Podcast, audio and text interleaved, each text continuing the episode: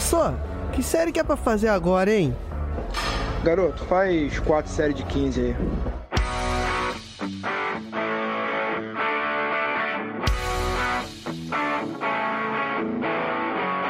Você está ouvindo o podcast 4 de 15. Bom dia, boa tarde, boa noite.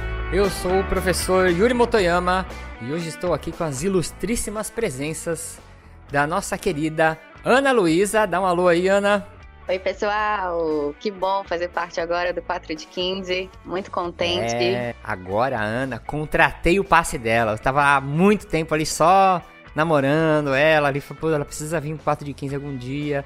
Ela, acho que você foi uma das únicas que gravou um episódio sozinho. Lembra que você gravou um drop sozinho sobre respiração? Lembro. Eu acho que o Renê, não sei se ele já chegou a gravar um programa sozinho, solo, solo, solo. Mas aí consegui. Juntei um dinheirão aqui, ganhei na Mega Sena da virada. Cheguei na Ana, falei, Ana, vou comprar teu passe no 4 de 15. Tô muito feliz, seja muito bem-vinda. Então, você é a nossa nova integrante no 4 de 15. É, e fica aqui oficialmente seu, seus votos de boas-vindas. E quem não me conhece, eu sou do PowerCast, um programa de podcast de ciclismo. Se você não conhece, então vai lá, é, procura a gente, que tem muito conteúdo legal. Esse ano a gente pausou as nossas atividades e aí me permitiu estar aqui agora nesse podcast tão legal que é o 4 de 15. Então vamos lá, que hoje a gente tem um assunto muito legal para tratar. Muito bom. E o nosso convidado especial que agora ele se lascou, porque toda vez que a gente vai falar desse, desse artigo das tendências do American College, eu vou chamar ele. Ele aceita de coração, muito gente boa, que é o nosso querido professor Cauê Teixeira. Cauê, dá um alô pro pessoal. Show de rock, Yuri! Tamo junto, cara. Um prazerzaço estar aqui com vocês do 4 de 15. Já tá na agenda, todo mês de janeiro, quando saem as tendências. Eu já reservo uma data para bater esse papo com vocês e aprender junto com vocês aqui. É nóis. Boa. E hoje nós vamos gravar, né, aquele podcast que é tradicional no 4 de 15, que é sobre as tendências do mercado fitness. Esse artigo, ele às vezes saia no meio do ano, às vezes saia no final do ano, e aí ele teve um, uns enroscos aí. E agora ele tá saindo bem no comecinho do ano, então se continuar assim, eu até acho legal que ele sai bem no começo do ano e vai falar das tendências, né, pro ano que corrente aí, pro começo do ano corrente. E eu achei até legal que vocês entrem nesse formato, porque ele vai se tornar o nosso primeiro podcast oficial de abertura da temporada, né? Que agora vamos iniciar nossa décima temporada. Se nós conseguirmos chegar até o dia 23 de dezembro de 2023, 4 de 15 vai fazer 10 anos produzindo podcast. Já uma década já. Se fosse uma criança já conseguia fazer muita coisa da vida. E a gente vai estrear com esse artigo aí e sempre chamar o Cauê. E eu falo isso em todos os programas com o Cauê. É, ele é um cara que além de ter uma visão é, sobre educação física, ciência muito especializada. É, ele tem uma visão de mercado muito legal.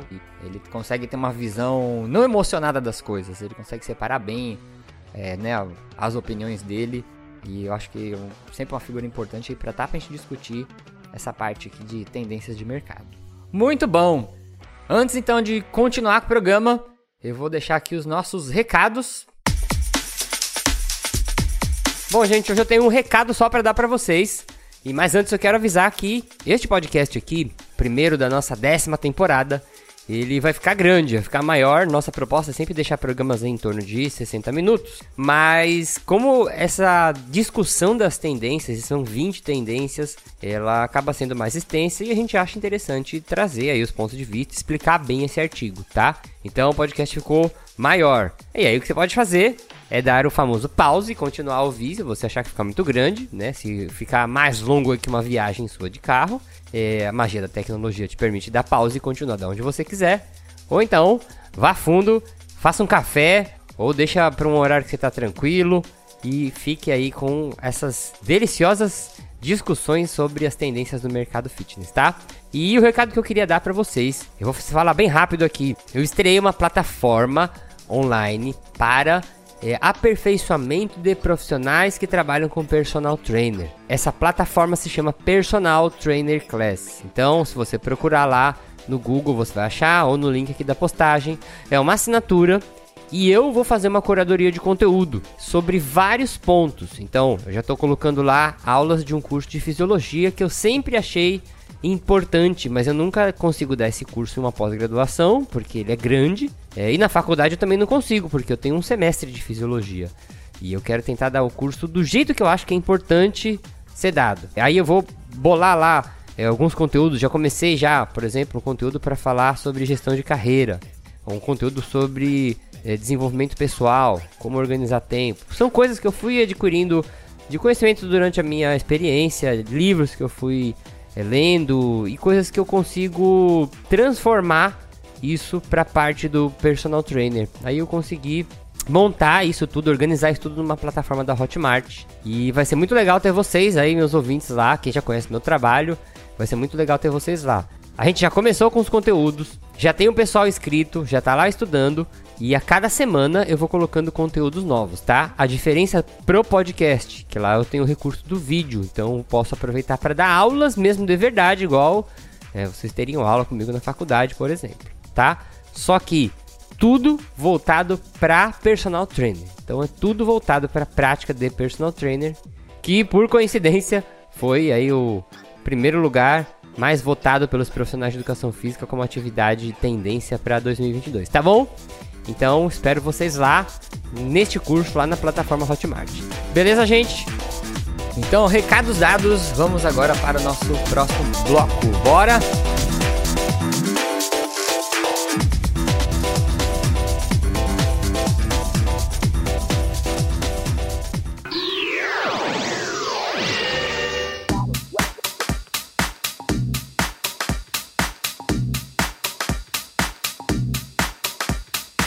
Então vamos lá. Cauê Teixeira, ele é expert em treinamento funcional, docente com foco na qualificação de profissionais de educação física. Tem mais de 40 mil alunos na sua carreira.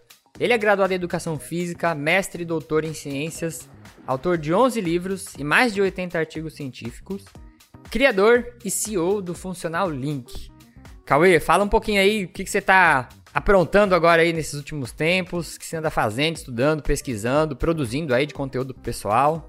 Massa demais, Yuri. Primeiramente, prazerzaço estar com vocês aqui do 4 de 15. Prazer conhecê-la, Ana. Seja bem-vinda. Esse podcast é sensacional e para mim é uma honra poder participar anualmente discutindo aqui as tendências de mercado. Cara, você falou uma coisa ali que me fez pensar, né, que eu sou um hum. cara que transito também é, na ciência, na prática e no mercado e tento enxergar as coisas do mercado sem, sem muita emoção. E eu falo sem muita emoção porque emoção a gente sempre é. tem, né? A gente é, é ser emocional, sim, né? Sim. Não tem jeito. Mas eu fui desenvolvendo isso uhum. ao longo do tempo, Yuri. Eu acho legal a gente tocar nesse assunto pra galera, porque, cara, o que paga a nossa conta é o mercado, bicho. Não tem jeito, né? Não é o estudo que paga a nossa conta, é o mercado, é ah, o que sim. vende. É, quando eu vou num uhum. um supermercado, eu preciso de dinheiro para pagar a conta, né? Eu não vou pagar a conta dando uma palestra, eu não vou pagar a conta dando uma aula, eu vou pagar a conta com dinheiro ali. seria bom, né? Pô, seria ótimo, cara. A gente estaria abastecido aqui em casa. Mas, mas não tem jeito. Então eu preciso vender as coisas que eu estudo, eu preciso vender aquilo que eu faço. E para vender eu preciso entender de mercado. E o mercado ele caminha com as próprias pernas, ele não depende do que eu gosto. Né? O que eu gosto não dita as regras Sim. do mercado. É, seria muito interessante se ditasse, porque eu ia trabalhar com o que eu gosto. Só que seria interessante para mim, não para todo mundo. Então eu tenho que aliviar, né, diminuir um pouquinho o impacto da minha emoção, das minhas preferências, para entender aquilo que as pessoas estão querendo consumir. Aí eu consigo chegar num equilíbrio, né, entre o que eu gosto e o que eu preciso fazer. E é uma benção trabalhar com o que gosta. Mas mesmo trabalhando com o que uhum. gosta, você vai precisar fazer o que tem que ser feito em vários momentos. E o que tem que ser feito nem sempre você gosta. Mas você tem que fazer porque o mercado é. pede. Então é importante a gente ter esse equilíbrio.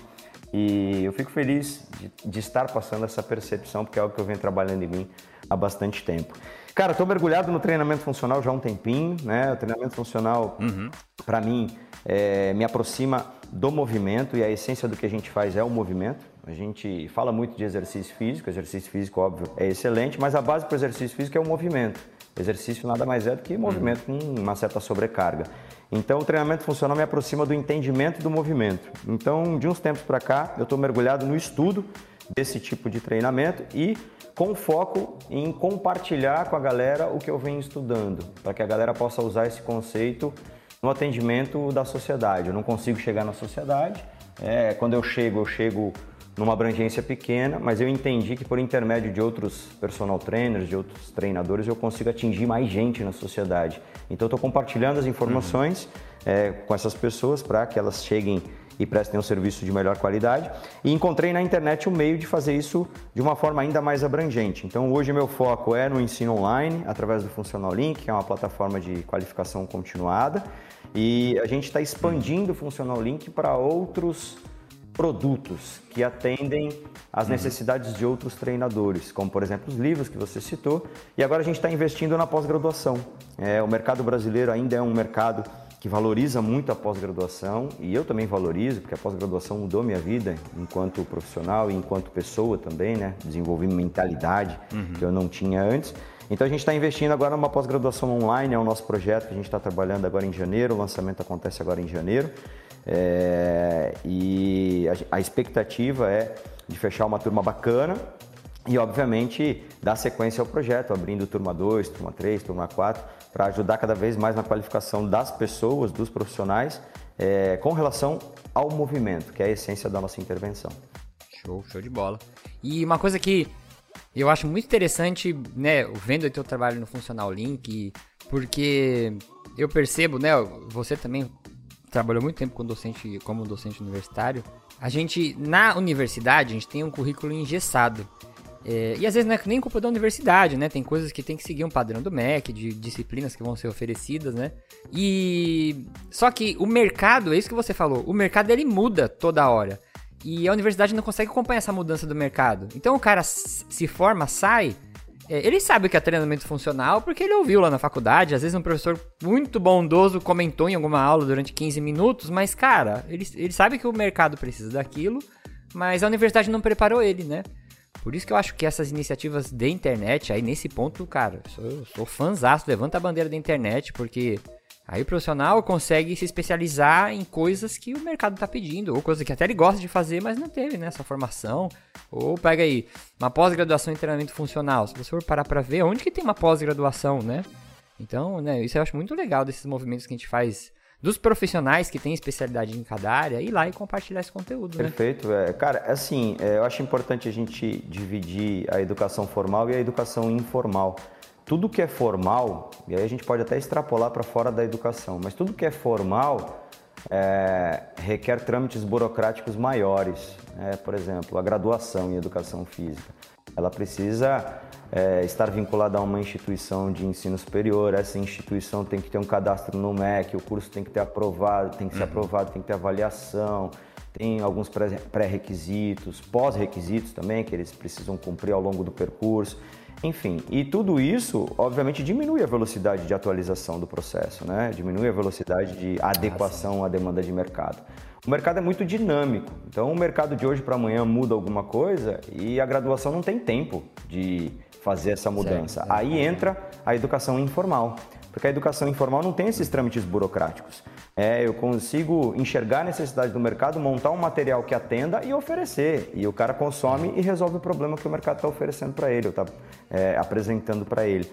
Por isso é importante que as pessoas, é, quando buscam qualificação, isso em qualquer área, elas busquem tanto no meio formal, porque o meio formal é importante, ele te garante habilitação para trabalhar. É, aqui no Brasil a gente está vinculado a essa habilitação, você precisa de um diploma para trabalhar né, na educação física, uhum. mas a educação informal ela vai te proporcionar é, agilidade no processo de atualização. Então, combinar os dois é interessante, Boa. essa visão é bacana. E, Cauê, você tem alguma indicação aí para os nossos ouvintes? Alguma coisa que você viu recentemente, leu, comeu, assistiu? Cara, tenho várias. É, eu, como eu falei para você, eu mergulho muito no treinamento funcional. É, o estudo do movimento para mim é algo apaixonante mas é, eu entendo o ser humano como um ser integral, né? O ser humano junta ali o aspecto pessoal, profissional, espiritual. E no momento, eu vou até fugir um pouco da, da, da questão técnica, eu estou muito ah. focado no meu desenvolvimento espiritual, porque eu tô, tenho uma abrangência bacana no âmbito profissional e eu sinto dentro de mim que eu posso contribuir mais do que com o ensino profissional, né? Que eu posso compartilhar coisas que de fato me levaram a ter o que eu tenho hoje, a ser o que eu sou hoje e que extrapolam, né? Que transcendem a, a esfera profissional. Então nessa parte espiritual, uhum. cara, eu tenho consumido bastante algumas coisas eu gostaria de compartilhar aqui com a galera, mas eu vou compartilhar coisas também relacionadas ao treinamento funcional. Cara, eu consumo muito é, o podcast do Thiago Brunet, é, que fala dessa, dessa questão ah, espiritual. Legal o profeta Vinícius Iracete, que também traz alguns insights bem legais, e o André Fernandes, né, que também tem podcast, tem canal no YouTube. Essa galera aí me ajuda muito e eu acho que compartilhar aqui e indicar essas pessoas é uma forma de honrá-los também, porque eles vêm me honrando aí ao longo do tempo.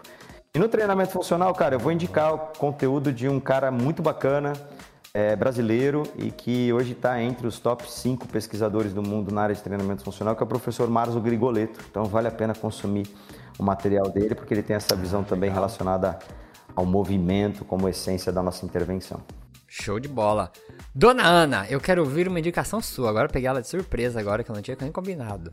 Vamos ver o que, que eu vou indicar pra galera hoje. Mas hoje, então, eu vou fazer a indicação do podcast Mano a Mano. Que ah, é. Boa. Isso, é um podcast aí que, poxa, ele traz uma visão muito legal, né?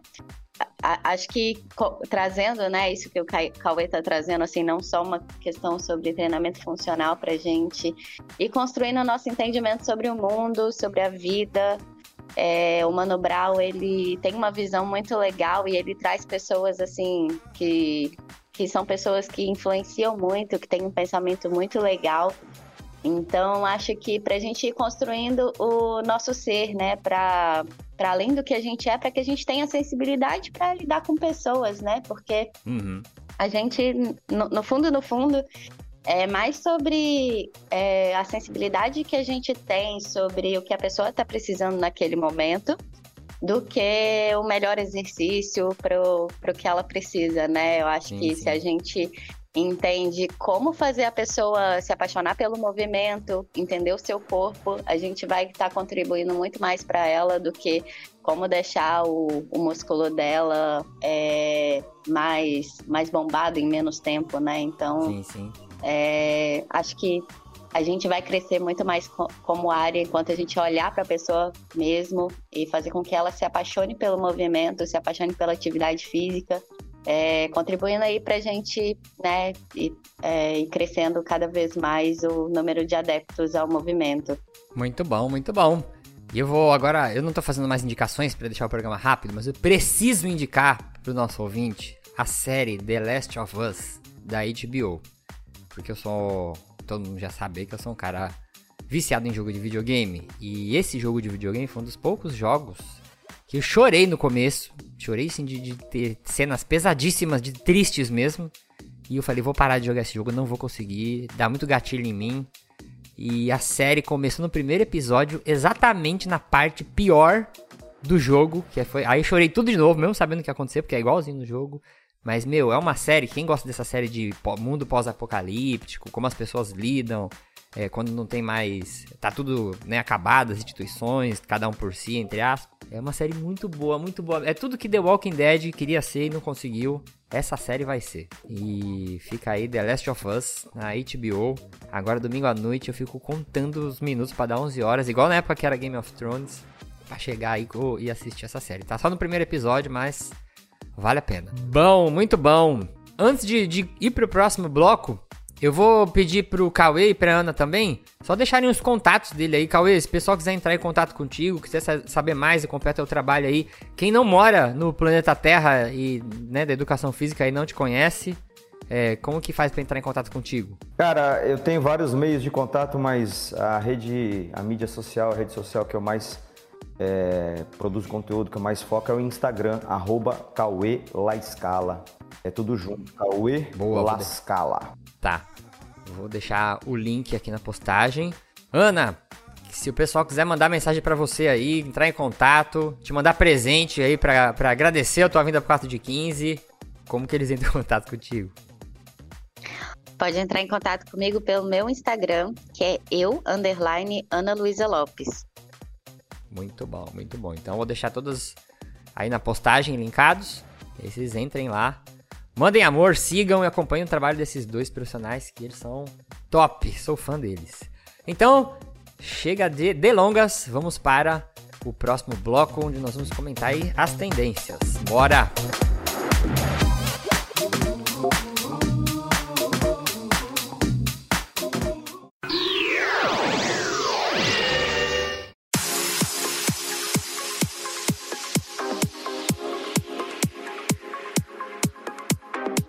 Então, o que, que eu vou fazer aqui?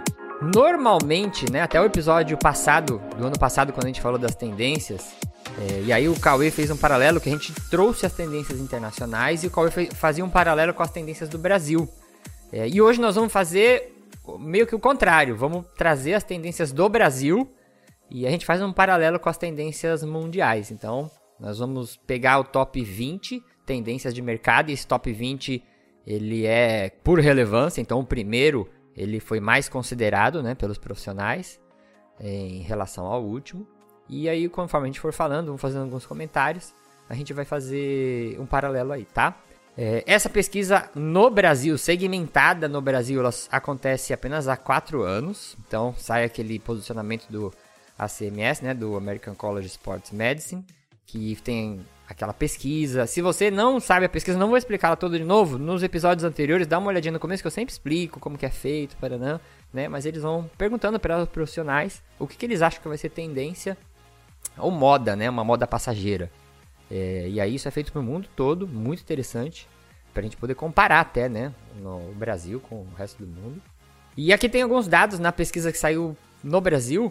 Então a gente tem aí, né, em começo de 2022, 539 e 710 mil profissionais de educação física no Brasil e 65 mil academias, estúdios e clubes registrados no Confef, né, pelo artigo lá. E vou começar aqui pela demografia. A gente tem que respondeu essa pesquisa 42 mulheres e 58% das pesquisas foram é, homens. Não está no meio a meio ainda, né? É, não sei quanto isso corresponde no CREF também, né, número de profissionais, é, se for dividir entre homens e mulheres, mas a gente fica próximo, é quase do meio a meio. A faixa de idade dos respondentes, das pessoas que responderam essa pesquisa, ficou na maior parte aí entre 22 até 44 anos. Então, de 22 a 34 tem 29% das pessoas, e de 35 a 44 a gente tem 28% das pessoas. Hum, e aí eles perguntam também o tempo de experiência das pessoas que responderam à pesquisa. E aí, tempo de experiência no mercado, né? E agora só olhando o público no Brasil. Então, entre a maior parte, 27%, tem entre 10 é, a 20 anos de experiência. E depois vem 19%, mais de 20 anos de experiência.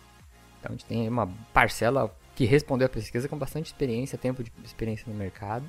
É, vocês responderam? Vocês chegaram a responder, participar desse, dessa pesquisa desse ano? Eu não, não me perdi, não, não respondi. Eu participei sim, Yuri. Eu participo nos últimos dois ah, anos. Participou? É. Nos últimos dois anos eu respondi. Ah, eu perdi. Eu participei e... também. Olha só, ninguém me avisou nada, hein? Caramba. Vocês concorrem, ainda concorrem a um, um 100 dólares no credit card lá, não? Cara, eu, se eu concorri, eu não ganhei, mas eu não lembro de ter concorrido a nada, viu? Porque alguns anos você concorria a 100 dólares de um cartão de crédito com 100 dólares. Pô, 100 dólares na atual conjuntura estaria bom, hein? o dólar nas alturas. 100 dólares dá pra viajar Pô, com 100 dólares hoje em dia. É verdade. E tem uma figura que mostra aí o salário anual das pessoas que responderam. E aí, maior parte aqui no Brasil fica menos de 20 mil dólares por mês. É, isso acaba mudando um pouquinho lá, pouquinha coisa na, pro americano, porque acho que no americano entra bastante pessoas que trabalham na parte de fitness, né, de formação, e aí acho que são indústrias que movimentam um dinheiro maior, né? Ô, Yuri, ali é, é anual, né? Só pra, só pra, pra deixar claro. É, é anual. anual. Eu não falei? dólares por mês, porra, tá, estaria bonito demais. Ah. Eu falei por mês? É. Ave Maria, não, não, é por ano, por ano. Por ano. 20 mil dólares por mês, a gente tava voando aqui. Já tinha, não precisa nem aprovar o piso salarial, né? Isso é verdade, daria mais ou menos uns 100 mil reais por mês. Estaria ótimo. Que hein? maravilha. Estaria ótimo. Eu tô chegando perto disso, já tô com 95, tá ótimo. E da ocupação, então, a gente tem aí 29% que trabalha com personal trainer, né, que responderam essa pesquisa é, parcial, né, uma parte do tempo deles. Depois a gente. E aí eles colocaram isso aqui. Eu não sei o que eles fizeram que não está em ordem nas porcentagens. Então, ó, vou ver aqui. O segundo, 18% é, diretor de alguma instituição de saúde, fitness, né? Aí a gente deve imaginar que sejam é, proprietários de academia, né? Pessoas que trabalham no gestor, alguma coisa assim, de espaços, né? De estúdios, essas coisas. E depois a gente tem 10% personal trainer tempo full time, né? Trabalha só com personal trainer. Aí tem outras coisas na lista lá. A gente tem é, coach de bem-estar e saúde, é, líder de exercícios em grupo, né? Eu tô traduzindo literalmente aqui porque tá em inglês, né? Por isso que às vezes com os nomes meio esquisitos. Ah, beleza, então vamos lá já comentar as, a lista. O pessoal deve estar tá ansioso. Nós vamos começar do número 20, que é sempre legal. Toda lista que tem um ranking, eu gosto de que os primeiros fiquem por último. É mais, mais legal, ficar aquela ansiedade pra você saber qual é o primeiro. Apesar que quem lê o artigo, né? Mas quem. Muita gente é, fica sabendo desse artigo pelo podcast. Então fica aí na expectativa. Brasil. Então vamos lá. Em vigésimo lugar, a gente tem o Core Training. E o Core, ele é né, uma modalidade que você faz treinamento é, voltado para a musculatura que estabiliza o tronco, que eles chamam de musculatura antigravitacional. E aí tem muitos, muitas, hum, como se diz, utilizações, né? Na parte de reabilitação eles usam bastante, na parte de prevenção também, né? Muito quando a gente vai falar de saúde de coluna, saúde postural, entra o core. Mas eu penso assim, que hoje em dia, não sei se aí, essa é minha visão, tá equivocada, mas o core ele não é mais vendido como um produto, vá, vem fazer o treino de core, sabe? É, hoje em dia ele está incluído lá na aula de pilates, vamos trabalhar o core, no funcional esse exercício, né, ativa aí, prioriza o core. Eu acho que ele está incluído em tudo, né? não vejo ele como uma coisa, uma atividade específica. E só para fa fazer aqui a correspondência, na tendência mundial, em vigésimo lugar, estão os aplicativos de exercício para celular, né, mobile. Cara, eu, eu acho que o core aí, ele representa é, algumas modalidades que podem é, fazer essa associação mais direta, como por exemplo o Pilates, é, que uhum. tem um foco muito grande sobre o core e está representado nessa tendência. Eu quero destacar uma coisa interessante, né? A dor lombar é, é, a dor que mais acomete pessoas, né? Porque o ser humano é um ser bípede, né? O único ser bípede, então sofre cargas na região que outros animais não sofrem, então é uma dor que, que acomete muita gente. E a pandemia acho que potencializou isso, Yuri, porque muita gente passou a trabalhar em casa e em casa, cara, a gente não tem um, uma qualidade ergonômica, né, que tem nos escritórios, ah, que tem nas empresas. É, e o home uhum. office ele passou a ser adotado, né, como como regra, como permanente em várias empresas, mesmo após pandemia. Então eu acho que isso potencializou o cenário né, de, de prejuízos relacionados à falta de ergonomia e talvez isso tenha contribuído para o aparecimento dessa tendência aí no Brasil. E cabe destacar que no mundo ela está em 11 primeiro. Então, assim, como o que acontece no mundo acaba influenciando no Brasil, é, eu acho que vale olhar né, para o core training como uma estratégia complementar dentro de aulas, como você uhum. citou, no treinamento funcional e outros, mas também como é, intervenção primária, como no Pilates, por exemplo. Eu acredito que quem trabalha com isso pode investir, é, principalmente relacionado à questão associada à dor lombar, que o mercado parece que está bem receptivo para isso. Boa, boa. E só lembrando, a gente fez um podcast sobre dor mesmo com a fisioterapeuta, com a Natália, então quem tem interesse nesse tema, é, foi o último da, da temporada passada, do finalzinho do ano. Só procurar Dor lá, que tem um programa bem legal. Queria só deixar aqui também o, um pouquinho sobre o entendimento do core, né? Porque o core ele fica ali no centro do nosso corpo, então é como se fosse é, onde a gente vai se estabilizar para fazer toda a força, né? Então, quando uhum. a gente está fazendo um agachamento, a gente está utilizando o core. Quando, né, quando uhum. a gente faz todo exercício que mobiliza, é, e aí, quando a gente faz esse trabalho do core também fora, a gente está ajudando todas as outras coisas a acontecerem, né? Então, pensando como corre a, a casa do nosso corpo, a gente tem um diafragma ali como um teto, né, o assoalho pélvico como um chão e toda a parede é, anterior e posterior do, é, do abdômen das costas como as, as paredes mesmo, né? Então não é só também trabalhar o abdômen, que, que às vezes a gente tem né, um excesso de trabalho abdominal, o que, que deixa né, é, todas as outras partes é, para trás, né? Então a gente tem que trabalhar o core sem, sem é, esquecer que a gente tem as costas e é, o chão e o teto também, né? Então trabalhar aquele centro para que ali a gente consiga ter toda a força de congruência. Pô, gostei, gostei desse teu exemplo da casa. É, quando a gente for ver um treino, ah, isso é bom pro core e tal, mas a gente tem que também tentar entender e ajudar o nosso aluno a ter toda essa mobilização é, para que as forças vão para dentro, né? E não, uhum. e não para fora. Eu acho que esse é um, um bom entendimento aí pro core, pra gente é, e tendo uma visão crítica sobre os exercícios que a gente está utilizando. E só também deixar aqui outra referência para outro programa, que a, a, Ana, né, ela é pesquisadora e ela estuda respiração, tudo, né, na, na, linha de pesquisa dela. E ela tem um programa que a gente fez sobre respiração também, então se vocês forem ouvir lá, é, vão ouvir, que aí ela, essa parte que ela está explicando aí, tem muita coisa interessante que pode complementar lá. Ana, manda aí o 19. Brasil! Tecnologias vestíveis. É, e em tecnologias vestíveis a gente entra muito conhecido os smartwatches, né? Que é, hoje em dia fazem a medição de várias coisas, frequência cardíaca. É, hoje em dia até tem alguns que conseguem medir o estresse, né? Através do suor, eles conseguem ter uma medição do quanto estressado você está. E é utilizado para corrida, para o ciclismo, né, para várias atividades aeróbias. E uhum. né, sensores de GPS também. Então, tecnologias vestíveis a gente pode pensar até extrapolar um pouquinho, né? Que hoje em dia tem vindo mais, muito mais a tecnologia também é, de colocar essas tecnologias no, nos tecidos, né? Então, tem um, é, um, um pessoal lá na Universidade do Porto que eles estão desenvolvendo uma roupa que, o, que a pessoa veste e eles conseguem é, ver quanto de movimento que a pessoa está fazendo, angulação de movimento. Então, isso muito, por exemplo, no ciclismo para é para quem está na é, fazendo bike fit, não precisa mais de você estar tá dentro de um laboratório. Você pode utilizar a roupa e aí essa roupa é feita para cada pessoa, né? É, porque precisa estar tá, tá ajustadinha.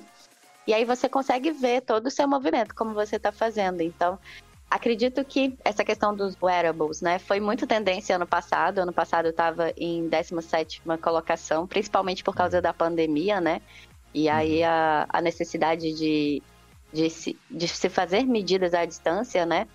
Mas no esporte de endurance eu acredito que é uma, uma coisa que vai extrapolar e que a gente vai ver muita tecnologia nova chegando também nos próximos anos. Eu já vi até também, Ana, para uma roupa também que eles vestiam para treinamento de força, que aí ela via angulação de movimento, algum tipo de assimetria. Também uma vez eu vi uma coisa parecida com essa que você falou, só que para treino de força também. Pois é, legal. Então acho que deve usar o mesmo princípio, que aí eles é. colocam acelerômetros, né? Uhum. E aí conseguem fazer essa medida. E o correspondente desse 19 lugar na pesquisa mundial é o coaching de saúde e bem-estar. Cauê, quer comentar alguma coisa aí desse? Quero sim, quero trazer uma visão mercadológica também sobre, sobre essa questão das tecnologias, né?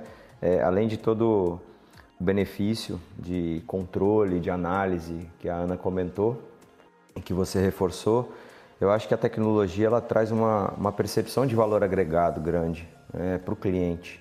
É, porque o cliente vê um cuidado adicional, ele vê um diferencial e você pode usar aqueles dados também para mostrar um, um, cuidado adicional, para mostrar um valor, né? Pô, olha, essa sessão aqui proporcionou um gasto calórico de X. Pô, cara, nunca uhum. ninguém me falou isso. É, então, acho que a gente tem é, na tecnologia uma grande aliada. E cabe destacar uhum. que, cara, a gente usa a tecnologia para tudo hoje, né? Hoje você sai de casa sem carteira, sem dinheiro, sem tudo, mas o seu celular ele te acompanha. Se você esquecer é. o celular, você volta para casa para buscar. Né? Se você esquecer a carteira, você vai embora, mas o celular não. E por que, que ela não pode estar no treinamento, né? E aí acho que a gente pode ampliar a visão com relação a, a, a tecnologia, né? Existem as roupas, existem os smartwatches, existem é, a eletroestimulação.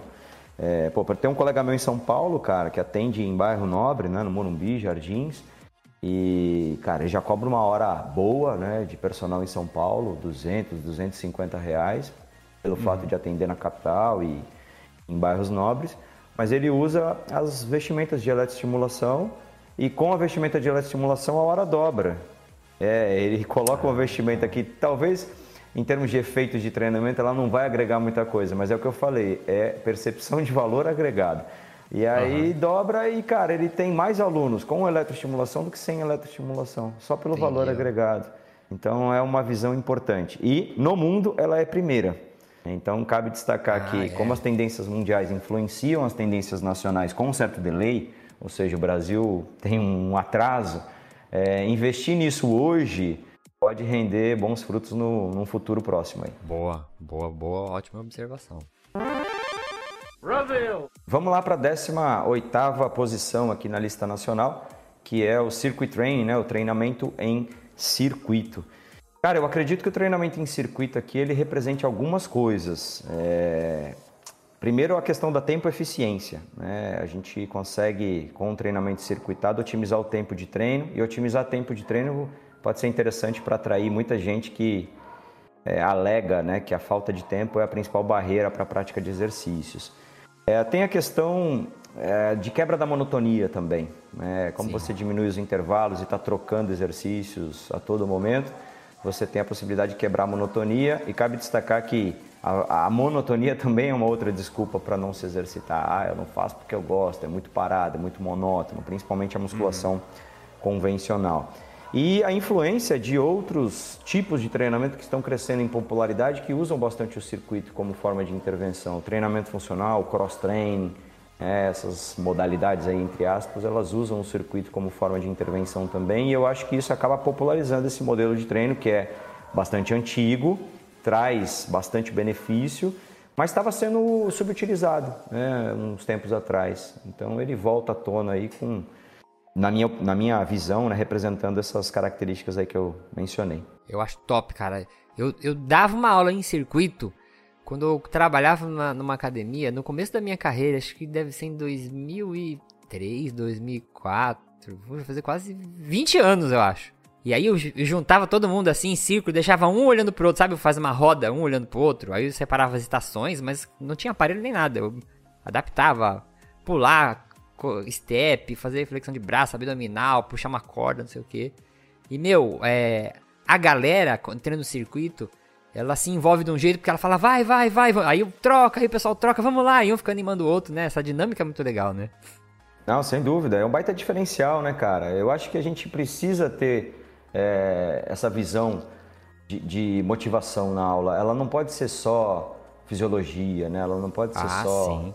Treino. Porque, cara, as pessoas priorizam o que gostam, não tem jeito. Se a gente não uhum. se tornar atrativo, a gente vai perder para outras coisas que são atrativas, né? Netflix, os, é, os bares, enfim. Então a gente precisa ser atrativo também, uhum. tendo em vista que o foco da maioria dos profissionais de educação física não é atleta, né? O atleta é sim, é automotivado sim. por si só e ele tem que ser. As pessoas não atletas não são, né? Então a gente precisa ajudar nesse sentido. É, gostei muito do que o Cauê trouxe, né? Porque se a gente ficar focando só no resultado, não focar ali naquela tarefa, a gente tá tirando todo o propósito da coisa, a gente tá tirando toda a nossa motivação, né? A gente não vive pelo resultado, a gente vive pelo momento, pelo processo, né? É, tem que se encostar, né? Muito bom. Brasil! E vamos agora, então, para a 17 posição, que são os exercícios em casa. Aí, exercício em casa, que estava é, na décima posição no ano passado, aí a pandemia, a, entre aspas, essa sensação que a pandemia está acabando, né? Derrubou ele para 17, mas com certeza isso foi uma influência da pandemia. Muitas pessoas optaram por fazer seus treinos em casa, é, com acompanhamento ou sem acompanhamento de personal, utilizando aplicativos, né? Então o exercício em casa ele entra aí como as atividades mesmo prescritas por um profissional, só que a pessoa opta por fazer isso lá dentro.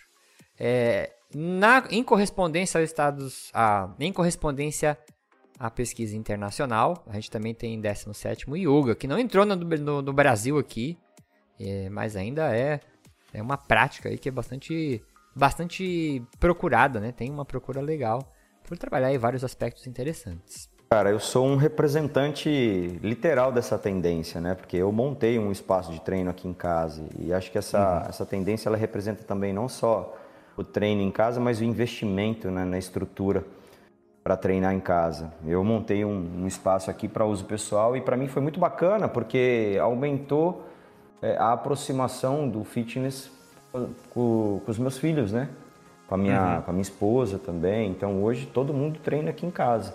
É, minha esposa sempre treinou a vida toda e nunca gostou de treinar em casa, mas a estrutura deixou, a deixou motivada, né? E os meus moleques uhum. também, mais pela brincadeira, por ser algo diferente tal, mas assim, a gente já está plantando uma cultura. E a pandemia ela trouxe um olhar grande para o treino em casa, era a única forma que a gente tinha né, de, de intervenção. E nesse sentido eu tiro o chapéu para os personal trainers, porque eles conseguiram se desdobrar e mostrar resultados para os alunos, né? mostrar que aquilo poderia ser algo interessante para promover os efeitos fisiológicos, mas poderia ser um momento de fuga do estresse, poderia ser um momento ali de descontração através do exercício.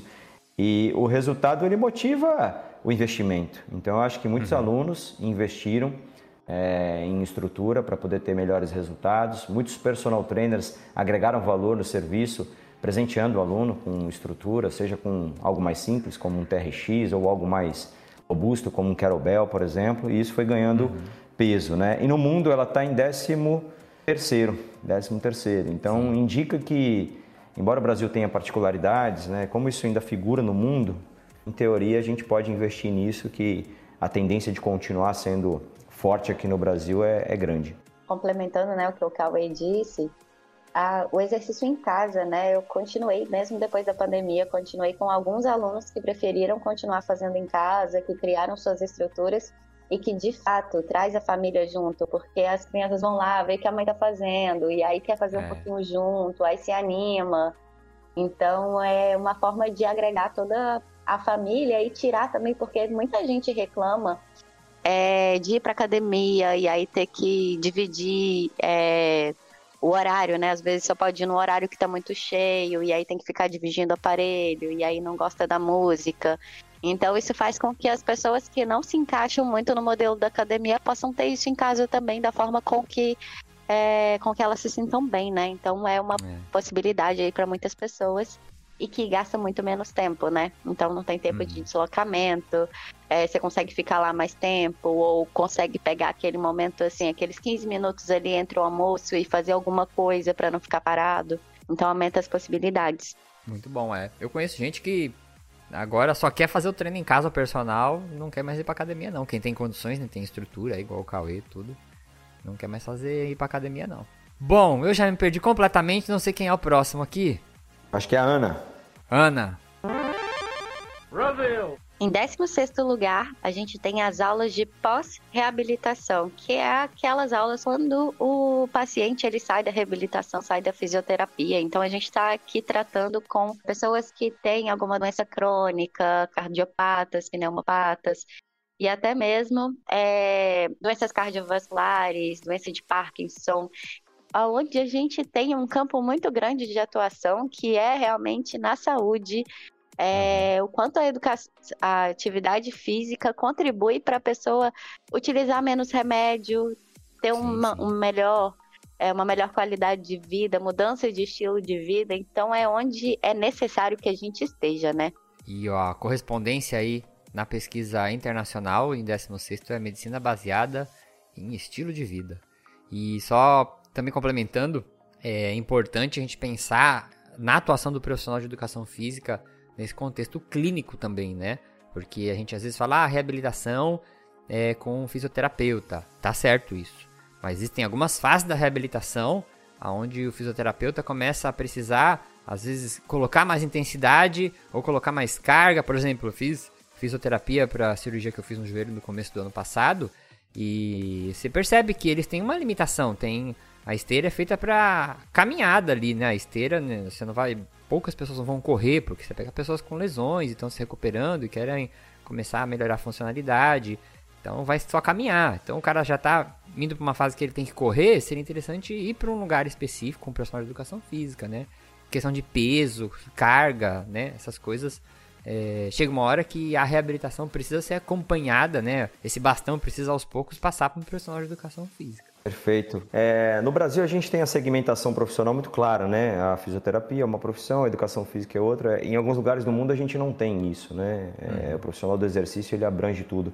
E isso fez por muito tempo é, com que as pessoas nessa fase de transição, após a reabilitação e antes do treinamento tradicional, ficassem num limbo, cara, sem, sem dono, né? É, a pessoa ficava uhum. ali, o profissional de educação física não atendia, porque ele estava acostumado com pancada, né? vamos dar porrada, mas o cara não estava pronto para tomar porrada. E o fisioterapeuta também não atendia, porque, cara, a minha parte já foi, agora vai e procura alguém para te atender. E o cara ficava naquele limbo ali, naquela transição. É, a educação física começou a olhar para isso, né? e o aumento, acho que, da, da, demanda de mercado trouxe esse olhar. E aí eu amplio né, um pouco a questão mercadológica, não só para a reabilitação cardíaca, a reabilitação pós-Covid, mas também aquela população que não é especial, mas que vive um momento especial, que é a lesão, né? O cara se machucou e ele não tem nenhum, nenhuma necessidade especial crônica, mas ele tem um, uma coisa pontual ali que precisa desse pós-reabilitação. E esse é um mercado que está crescendo bastante. Então, olhar para isso é importante. Essa é uma tendência exclusiva do Brasil, diga-se de passagem, ela não está nas tendências mundiais, exatamente porque o Brasil tem essa particularidade né, da delimitação das profissões. Então, uhum. olhar para isso é importante. Quem está olhando para isso já está, cara, voando no mercado. Porque né, quando você começa a desbravar e é pioneiro, você vai chamar a atenção. Então, é o momento de, de olhar para esse, esse limbo aí e assumir ali cara, isso aqui é uma propriedade minha. Porque o mercado está carente de profissionais atuando nesse segmento. E agora, só terminando, fazendo um link com o que o Cauê falou sobre as tecnologias vestíveis, né? O quanto a gente precisa não só trazer esse olhar da frequência cardíaca, do monitoramento da aula para o atleta, que é super interessado nisso, mas também para essa população, que aí já é uma questão de saúde, né? É uma questão de você mostrar para a pessoa o quanto ela está se desenvolvendo é, e está melhorando e está tendo é, ganhos fisiológicos com o exercício, né? Uhum. Muito bom. Brasil! Bom, vamos para a tendência número 15, né, que é mensuração de resultados, que está diretamente relacionada à avaliação, né, é, e aí qualquer tipo de avaliação que mensure alguma coisa quantitativamente, qualitativamente, enfim. Essa também é uma tendência exclusiva aqui no Brasil, ela não está nas tendências mundiais, para mim, cara, ela representa é, talvez aquele espírito do brasileiro de, cara, eu tenho que ver para crer. É, a atividade física, ela, ela proporciona diversos benefícios à saúde e a gente sabe disso, né, enquanto profissional. Então, eu, por exemplo, nos meus treinos, eu dificilmente mensuro resultados, cara, porque eu sei o que está acontecendo em decorrência da sim, intervenção sim. que eu estou fazendo. Eu sei que aquilo vai me trazer benefícios X, Y, Z. Então, dificilmente eu faço avaliações para mensurar os resultados. Eu acompanho os resultados de forma subjetiva no dia a dia. Mas a falta de conhecimento faz com que as pessoas adotem essa postura, né? Cara, eu preciso ver para crer, me mostra que o negócio funcionou de fato. E aí você precisa uhum. mostrar o resultado e ela fala, não, realmente funciona. E talvez, cara, o amadurecimento cultural em outros lugares do mundo já tenha proporcionado uma uma menor valorização a essa questão. Cara, você não precisa mostrar uhum. resultado, eu sei que acontece. Eu estou sentindo os resultados aqui. Então, talvez a maturidade do consumidor possa estar relacionada a essa figura, né, dessa tendência no Brasil e não está no mundo. E até a maturidade profissional, né? Porque um profissional que é convicto, ele sabe que vai é, gerar resultado. E talvez aquele profissional mais inseguro fala, não, eu vou avaliar para mostrar de fato que está dando resultado. Então, acredito que essa seja uma justificativa para a aparição dessa tendência no Brasil. Brasil. É, mas de qualquer forma, como ela é uma tendência, vale a gente dar atenção para isso, para que de fato a gente consiga é, se adequar ao que o mercado está pedindo. E a correspondência mundial, número 15 aqui, é, exercício é remédio, né? Aí traz uhum. uma uma menção do exercício como uma forma de tratamento, que é algo que o próprio Colégio Americano de Medicina do Esporte vem enfatizando aí nos últimos anos. Essa parte da medida eu tenho um pouco de, de rusga com esse negócio de mensuração de resultados, porque a educação física eu acho que ela sofreu muito tempo por focar em mensurações de resultados estéticos, né? E até o pessoal gosta muito de colocar antes e depois, né? E, aí o, o consumidor entende que a educação física é uma ferramenta estética para mudança de corpo apenas. Não que isso seja um problema, mas aí fica limitado a isso, né? E, por exemplo, tem até pessoas que eu acompanho, pessoas que é da minha família e tudo, que, por exemplo, praticam, né? Ajudo eles orientando a fazer exercício porque quer reduzir triglicérides, né? E ela quer fazer outro exame de sangue ela quer ver que aquilo lá está funcionando, né? Então, às vezes, quando a gente pensa em acompanhar resultados, acho que vale a pena a gente ver que, o, que, o que a pessoa quer comprar de você quando ela te contratou, né? Às vezes ela quer uma mudança, uma, uma mudança que é de esfera emocional, né? De esfera psicológica, e às vezes é mais difícil de você medir. Ou às vezes a pessoa quer é, superar uma barreira e correr uma prova de 10 km, mas ela te contratou falando que ela quer emagrecer, né? Então, é, ou algum marcador bioquímico, a pessoa quer controlar a glicemia dela, e aí, igual o Caio falou, ela vai no médico, o médico fala, pô, tua glicemia tá boa, vamos diminuir a dose de remédio, né? É, essas coisas que a gente fala de resultados também, a gente tem que pensar bastante quando a gente fala em resultados, que a educação física a gente vai abraçar não só a estética, né? Perfeito. Boa, vamos. Então eu fiz uma marquinha agora aqui, pra eu não me confundir mais. Próximo sou eu, né? é, é. Acabei de falar que eu fiz uma marca e eu tô perguntando pra vocês, mas só pra saber se tá certo, é isso mesmo. Brasil! Décimo quarto, nós temos exercícios em grupo, que ele não apareceu na lista de 2022, aí, né, na... É lógico, por causa da pandemia, as pessoas evitaram estar em grupos. E a gente entra aí, as famosas aulas de ginástica da, da, da nossa época, minha do Cauedana, não. Aquela mais nova, mas a gente tinha as aulas de ginástica na academia. E hoje em dia a gente tem né, aulas de dança, né? É, a própria, o próprio CrossFit a gente pode considerar também uma aula de grupo. Então, as aulas que as pessoas se juntam para fazer é, os exercícios lá. E isso eu acho uma coisa muito legal, que aí resgata um pouco que o que a Ana e o Cauê já falaram, do lance da, da afetividade ao treinamento, né? Porque diferente da musculação onde você coloca um fone de ouvido e vai lá e faz seu treino isoladão, é, você juntar as pessoas em grupo, isso aí é muito legal porque é, você cria uma, entre aspas, uma comunidade, e isso o pessoal do CrossFit consegue fazer muito bem, né? E um cobra o outro. Pô, você não foi hoje. Liga na casa do cara, vou te buscar aí. Ah, hoje eu não quero treinar. Não, vou te buscar aí, né? E eles acabam trabalhando para até, pensando no negócio, né? Eles acabam trabalhando até em manter. diminuiu a rotatividade do teu negócio, né? Exato, cara. Eu acho que a pandemia reforçou um pouco também a necessidade de socialização, né? Então, ela figurar é. pós-pandemia é. O contexto ajuda a explicar, né? As pessoas ficaram hum. privadas e, pô, nada como contato social, né? juntar o útil ao agradável para que a gente consiga suprir outra necessidade, outra carência, né? E uhum. pensando em em fidelização, né? Pensando em mercado, cara, o grupo é muito legal porque ele gera essa questão do pertencimento, né? É, o ser humano é. é um ser que busca pertencimento a todo momento, né? Então, você fazer o cara se sentir pertencente àquele grupo ali, àquela tribo, é muito bacana. Isso explica também, em partes, obviamente, o crescimento do, do crossfit, do cross-training em geral, né? Exatamente isso, Cauê. Eu tava, quando vocês estavam falando, estava pensando aqui do CrossFit, né? O quanto o pessoal vira amigo de verdade, né? E passa a ser amigo pessoal e a fazerem coisas juntos, saírem. Isso a gente abrange também para os grupos de corrida, né?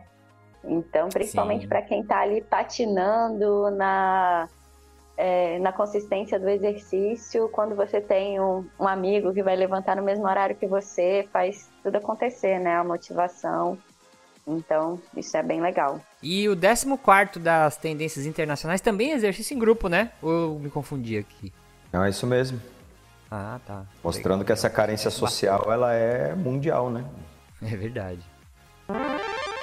Brasil! Então, em 13º lugar, a gente tem coaching de saúde e bem-estar.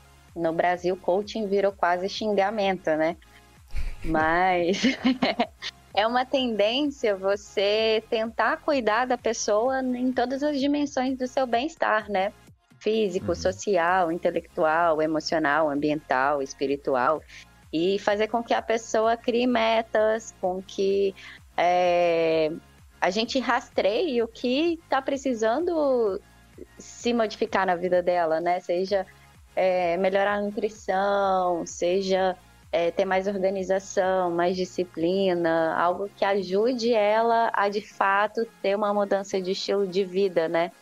Que às uhum. vezes, é, se ela só se matricular numa academia ou num programa de atividade física, às vezes ela faça isso sempre no início do ano ou todo ano e não consiga, né? Então o coach ajuda ela a ter essa, é, esse estímulo de persistir e de fato ter uma mudança. Cara, perfeito, Ana. Eu eu, eu, vejo com excelentes olhos essa tendência. Né? Embora muita gente torça o nariz para isso, eu acho que você trazer o coaching para dentro da esfera da educação física, você eleva o nível do personal trainer, é, de treinador para gestor do processo, para facilitador de todo o processo de mudança de hábitos. Né? É, cara, a gente trabalha com exercício, a gente sabe da importância, a gente sabe dos benefícios, mas não dá para negligenciar o fato de que Cara, exercício gera desprazer imediato, né? Tudo que te tira da zona de conforto não é bacana num primeiro momento. E as pessoas enxergam o exercício como uma penitência. As pessoas enxergam a reeducação alimentar como uma penitência. Então, se você uhum. não usar estratégias que facilitam a mudança de, de hábitos e a adoção desses hábitos saudáveis, é, você não consegue mudar o cenário, né? Então, pô, no Brasil a gente tem 5% da população em academia. Pô, se é tão bom e tão acessível, porque a academia é barato, né? Você tem academia hoje aí por 50 reais. É acessível, uhum. barato. Por que, que as pessoas não estão lá, cara? Porque elas enxergam aquilo como uma penitência. É, pô, é, é, é, no Brasil hoje, lógico que a academia não é o único lugar de prática de atividade física, existem outros também, mas no Brasil hoje, menos da metade da população é ativa fisicamente. Cara, se todo mundo sabe dos benefícios, por que não faz? É, o que, que uhum. acontece? A gente precisa abraçar essa, essa causa também e dar mais atenção para essas ferramentas que o coaching utiliza. E o correspondente aqui internacional é o exercício em casa, que ficou em 13 terceiro. Brasil! Bom, vamos dar sequência aqui, 12 segundo, que é o personal training para pequenos grupos. É, essa é uma tendência que é nacional também, tá? ela não está nas tendências internacionais. E para mim, ela demonstra a democratização do personal. Eu acho isso bem bacana, porque o personal, é, no formato 1-1, né, aquele clássico, ele é exclusivo de uma classe social que no Brasil é muito pequena, né, que é classe A, né, cara? Uhum. É só, é só para a gente ter uma ideia, é só você pegar uma mensalidade de um personal, né, seja aí 800 reais, 900 reais e e ver se você mesmo tem condição de pagar isso por mês. Acho que a maioria dos personal trainers vai falar que não, né? Porque, pô, cara, é. se dispor aí de 800, 900 reais, mil reais para se exercitar é uma quantia representativa. E o grupo Personal Training é uma possibilidade de você democratizar isso. Por que democratizar? Porque você vai cobrar menos daquela pessoa e ao mesmo tempo você tem a possibilidade de ganhar mais por aquela hora trabalhada, porque você vai colocar duas, três, quatro, cinco pessoas dentro do mesmo horário, né? Segmenta, dividindo ali a atenção, dividindo o treinamento. E isso explica o crescimento dos estúdios, né? Os estúdios estão crescendo bastante aqui no Brasil, na minha visão, como uma forma de possibilitar uma classe C, uma classe D, um atendimento mais premium, né? um atendimento mais customizado, com um valor que seja acessível. Então, uhum. eu, assim, eh, se estivesse é, interessado em investir no mercado, num lugar próprio, eu olharia com excelentes olhos é, o estúdio como uma possibilidade de abraçar essa, essa tendência de mercado aí. Uhum. Eu, eu acho o personal para grupo pequeno um negoção, cara, porque é exatamente o que você falou. E assim, você vai atender um grupo pequeno, aí no artigo eles colocam entre duas a cinco pessoas. Para as pessoas que estão sendo atendidas, elas podem meio que dividir o valor de uma hora aula para o personal, então para elas é bom. E o personal pode cobrar um valor um pouquinho maior que a hora que ele cobra, porque aquelas pessoas vão dividir, né? E ele vai ter mais trabalho ali para organizar o pessoal. Mas eu vejo isso com putz, bons olhos. Não sei como que ainda o pessoal não, não caiu essa ficha deles tentarem focar, né, em, em personal para grupos pequenos. E também entra naquele lance do treinamento circuito que a gente falou, né? Quando tem um grupo, eu acredito que a aderência ao exercício melhora bem, porque tá eu, o Cauê e a Ana com o nosso personal lá. Aí o Cauê vai faltar. Aí eu ligo pro Cauê, falei, pô, Cauê, vamos lá, né? Vou te pegar aí, vamos fazer aula lá, tô por isso. Não, vamos lá, aí a Ana vai passar e vai te pegar, né? Tem muito silêncio do grupo aí. Perfeito. E no mundo, a correspondente, né, número 12, é circuito. Né? Então já linkou o que você falou aí. Treinamento para personal para grupos grandes. Quase.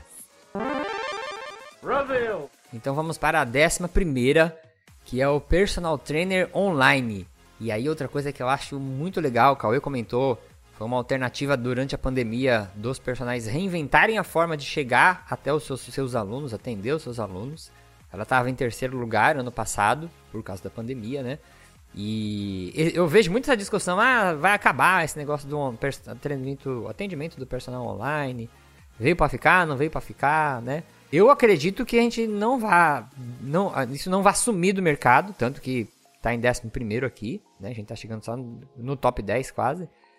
E eu conheço, por exemplo, eu tenho uma conhecida que ela é médica que ela falou, não, não vou mais é, ter meu personal na academia, porque para mim é muito mais fácil. E aí o atendimento online que eu tô falando aqui, né, no sentido desse- do personal atender o aluno ao vivo, só que aí liga a câmera do WhatsApp lá e ela já tem experiência com treinamento, né, já não, não, não é um aluno perigoso ali, né, para ficar sozinho numa academia. Aí ele põe o aparelho ali do lado, vai filmando ela nos movimentos, vai orientando, vai conversando com ela de fone de ouvido.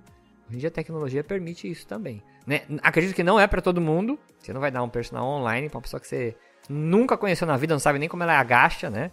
É, soltar ela, eu acredito que aí seja um pouco mais perigoso, mas é uma tendência que não tem. né? Eu não vejo motivos para deixar de existir. E o correspondente aqui, agora em 13 terceiro, como o Cauê comentou lá atrás, é o Core. É, essa é a modalidade que eu mais trabalho.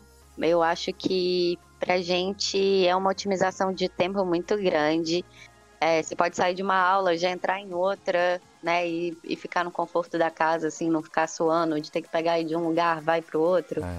Ô, Ana, você, você, você pode estar de pijama da cintura pra baixo roupa de trabalho da cintura pra cima.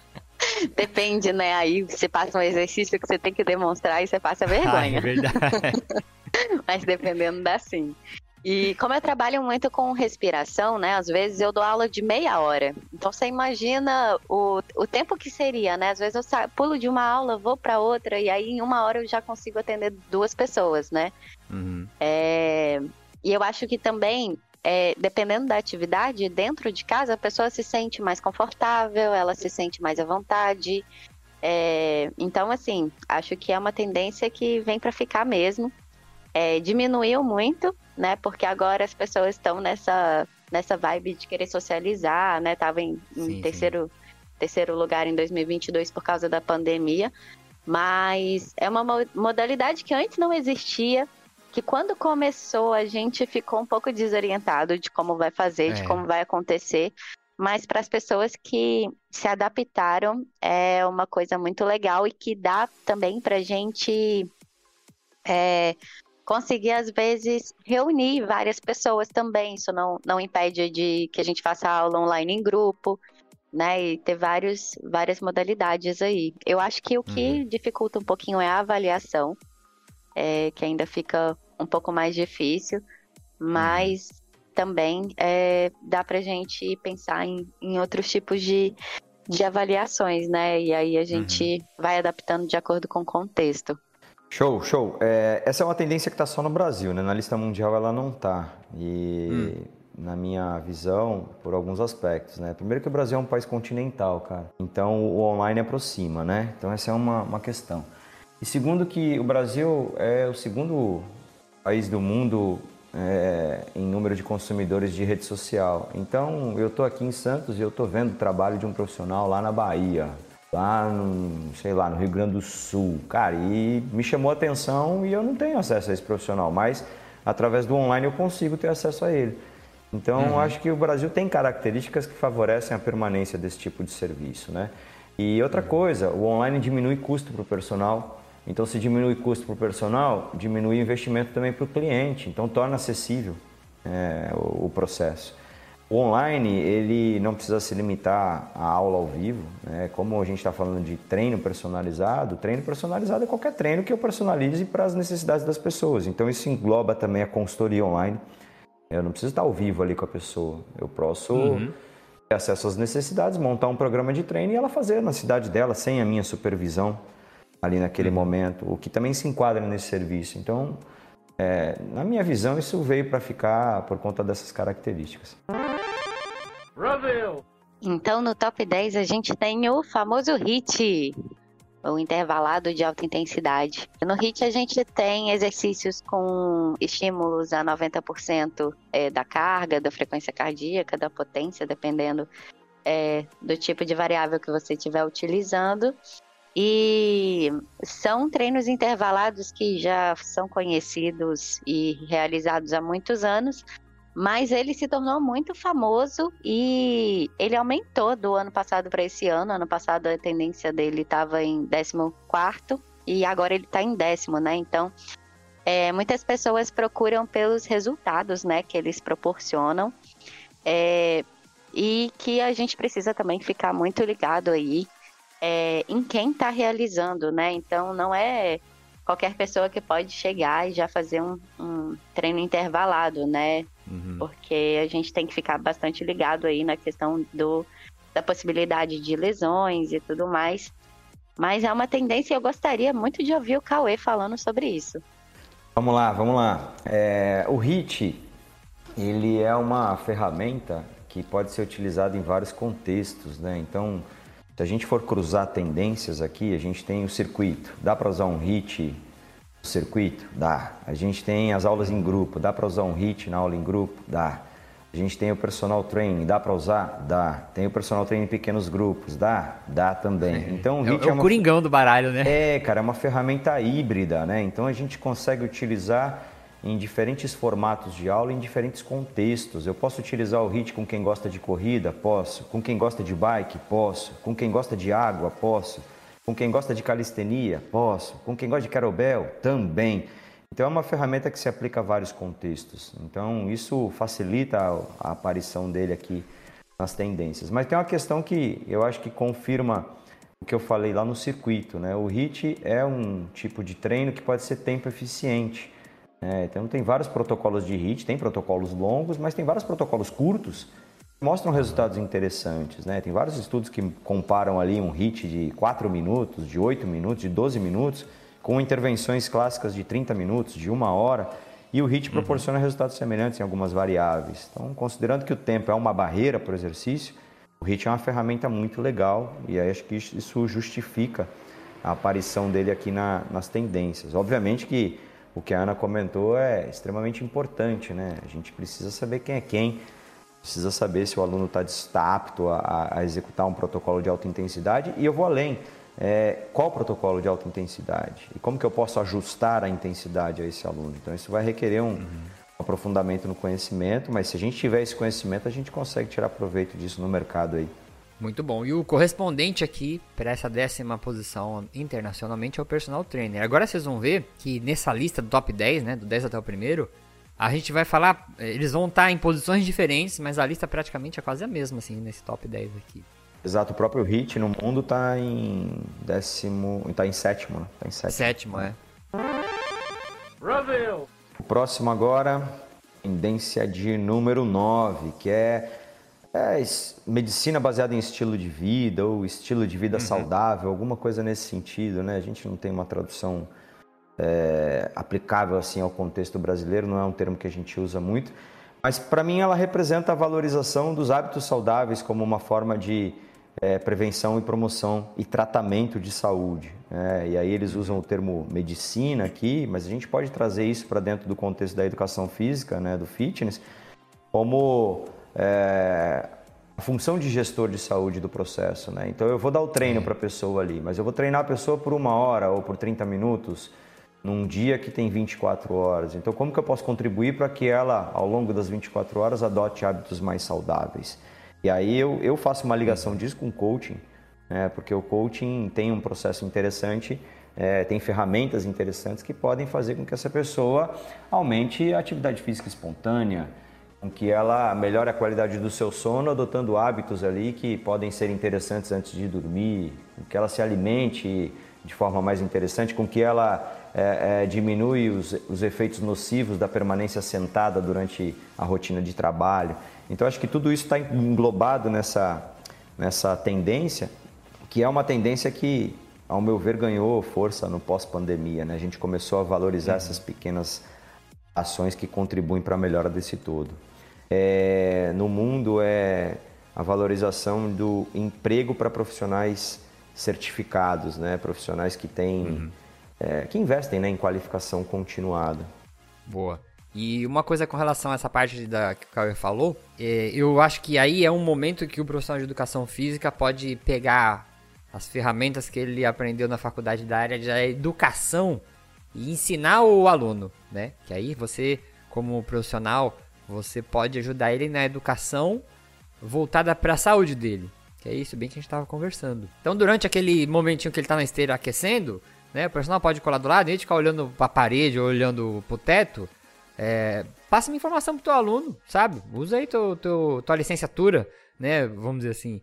Explica alguma coisa sobre alimentação, explica alguma coisa sobre saúde, é, conversa sobre alguns hábitos, pergunta coisas pro seu aluno, ouve o seu aluno, né? E você pode orientar ele, né? Fazer essas mudanças que a gente vive falando. É, pô, tem escada, por que não usa escada lá no, no, no teu, no teu trabalho, né? Eu, eu vejo isso, é, não sei se onde o Cauê trabalhou tinha muita escada, mas onde eu trabalho lá na universidade tem escada. E eu vejo, às vezes eu vou dar aula no primeiro andar, segundo andar, e eu vejo os alunos do curso de educação física na fila do elevador. Cara, eu puxo todo mundo, falo, gente, se eu ver vocês na fila do elevador, eu vou serrar a perna de vocês fora, vocês não precisam ter perna. Porque falo, cara, vocês estão morrendo, não é possível. Deixa o elevador pra quem tem problema, né? Que não consegue subir um, um, um andar, dois andares, né? Mas é bem isso. Hã? Perfeito, Yuri. É isso mesmo, cara. Acho que a gente educa pelo exemplo, né, cara? Se você quer que a pessoa aumente a atividade física e seja seu cliente lá na frente, você tem que mostrar pelo exemplo. Sim. É, e assim, Sim. mas é uma coisa que a gente precisa trabalhar na nossa mente também, porque a gente tende a, a seguir o comportamento de manada, né, cara? Quando eu, eu viajo muito ao trabalho, né? Então eu tô no, no aeroporto ali, você vai, sai no desembarque, aí você vai lá para a saída, né, ou para pegar a bagagem, sempre tem a escada rolante e a escada convencional. Cara, e a manada toda vai na escada rolante, mas é toda. É. E aí eu forço a minha mente para ir na escada normal. Para dar um exemplo, né, cara? Acho que se, se, a gente motivar as pessoas a se movimentarem, eu já estou quebrando uma objeção para contratar o meu serviço lá na frente, né? Então, Exatamente. isso é importante. Cara, sabe uma coisa que agora é um paralelaço que eu vou fazer aqui. Mas, gente, todo mundo que tá me ouvindo, não sei se tem essa mesma percepção que eu, ou vocês dois aí, do, desse efeito de manada que o Correio falou. Pega o teu carro quando você tá entrando no shopping, aí você vai estar tá lá as cancelas para você pegar o ticket do estacionamento. Por exemplo, tem três cancelas. Tem uma que tem uma fila de carro e as outras duas estão vazias. A galera para na fila de carro. Às vezes eu faço isso, eu paro na fila e falo, caraca, tem duas vazias. Aí eu manobro e vou pra vazia. É isso mesmo. E você vê que a gente. Meu, é uma loucura isso, cara. É, o comportamento de manada influencia em tudo, né? Você começa a colocar é, é, justificativas na tua própria cabeça. Você vai na fila, aí você fala assim: não, se tá todo mundo na fila, as outras não devem estar tá funcionando. Então eu nem vou perder Exatamente tempo. Exatamente isso. É. Exatamente isso que eu penso, cara. Isso é uma loucura, cara. Muito louco. O cérebro humano é uma loucura, velho. Brasil! E na oitava posição, aqui a gente tem as atividades outdoor. E eu não posso deixar de citar o meu amigo Renan Cirilo do podcast Na Trilha. Que aí o podcast passado eu não citei ele, ficou bravíssimo comigo. E porque é um podcast que só explora essa parte de trazer para o conhecimento do público formas, exercícios de atividade outdoor, assim, tem muito conteúdo, muito conteúdo legal, assim, sobre é, dúvidas sobre tipos de trilha, o que, que é uma coisa de aventura, o que, que você faz se uma cobra te picar numa trilha. É, já fiz vários conteúdos com ele lá também, falando muito, meu, muito legal. Vocês precisam ouvir o podcast na trilha, vou deixar o link aqui. Se você gosta de atividade outdoor, é, tá aí a cereja do, do teu bolo. E assim, eu vejo né, essa, essa atividade em oitavo lugar muito também como reflexo da pandemia. E tem uma imagem muito forte que vem na minha cabeça com relação a essa atividade outdoor, porque eu lembro quando a gente estava naquela fase que todo mundo ficou trancado em casa lá no começo da pandemia, em 2021. E a praia aqui em Santos, né, onde eu moro, ficou fechada uma época, você não podia nem ir na praia. E depois, quando liberaram a praia, eu lembro de olhar de cima do meu prédio, que eu conseguia ver um pedaço assim. Uma multidão andando areia. Uau, parecia um. aquele filme de zumbi, assim. Um arrastão de gente andando. para você ver como que aquilo fica latente na pessoa. Fala, meu, eu preciso sair eu preciso ver a rua, eu preciso sentir o cheiro da maresia, eu preciso molhar meu pé na água, né? E porque isso tem benefícios mentais muito grandes, né? A atividade outdoor eu vejo muito tempo é, como uma estratégia de você se exercitar E você tá num ambiente agradável, né? Você vê lá, tem um, um visual bonito, né? Aqui a gente, por exemplo, tem, o, tem a praia. A Ana mora em Minas, que, meu, tem cada lugar bonito aí, que eu tenho até inveja de falar disso. E o correspondente aqui para o oitavo internacionalmente está com um exercício para emagrecimento. No, no mundo está em sexto, né? É, então mostra que é algo que atrai pessoas em geral, né? Não é uma particularidade nacional. Mas aqui no Brasil, cara, a gente é, é tropical, né, bicho? O clima favorece a, a, é. a, a, sair de casa. E não só o clima, a geografia. A gente não tem é, eventos naturais assim de grande magnitude ou que atrapalhe. E outra, mercadologicamente falando, é, além desses fatores de atração, cara, o profissional não tem custo, né? Pô, você não tem custo com aluguel. Né? Você pode montar o seu negócio na praça ali, ninguém vai te perturbar. Você uhum. consegue reunir aquela galera ali juntar o circuito, juntar o grupo, juntar várias tendências, o HIT, por exemplo, e, e pô, contato com a natureza, são outros aspectos ali que você bem citou que favorecem a, a saúde mental. Eu acho animal, cara, acho animal. Eu acho que isso ajuda a gente a entender um pouquinho mais sobre a nossa natureza, né? Porque a gente fica numa coisa, vai de um prédio para outro prédio, a gente fica sempre entre cimentos, né? sempre entre paredes.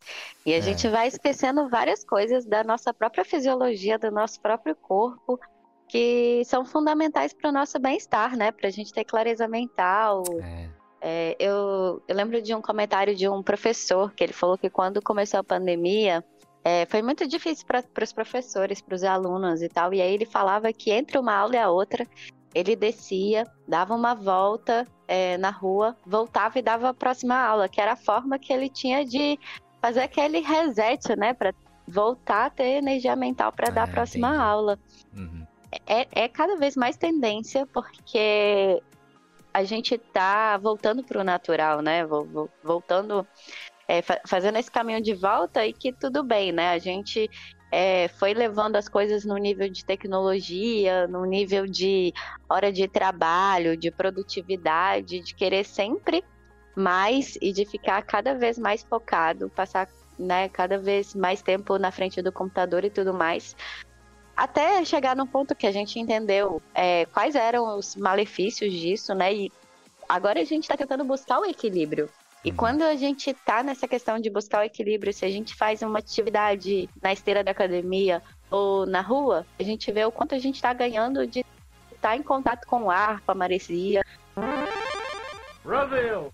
Em sétimo lugar, a gente tem os empregos para os profissionais certificados. E isso é bem legal, né? Porque mostra o quanto a gente precisa que os profissionais estejam sempre se qualificando, se reciclando. É, uhum. se a gente for considerar, a gente tem um, uma formação na graduação que ela não abrange muito do que a gente falou até agora, né? Muito do que a gente falou aqui a gente não vê na nossa graduação. Então, é, as grades é da, da, das graduações, elas é, às vezes priorizam outras coisas que não são as coisas que a gente vai usar no mercado, né? Então, quando a gente vai uhum. para o mercado, a gente precisa de muitas ferramentas.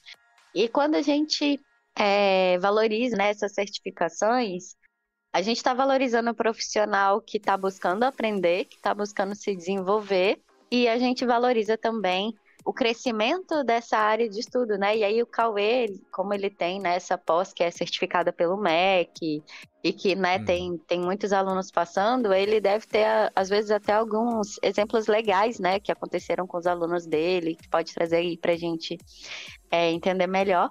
E a correlação né, mundial está em sétimo lugar, o HIT, Perfeito, Ana. É, o Brasil tem uma cultura muito grande de valorização do, do, papel, né? De valorização do certificado. A nossa educação básica é uma educação ainda pouco empreendedora e muito operária, né? Ela, ela forma pessoas que procuram um emprego.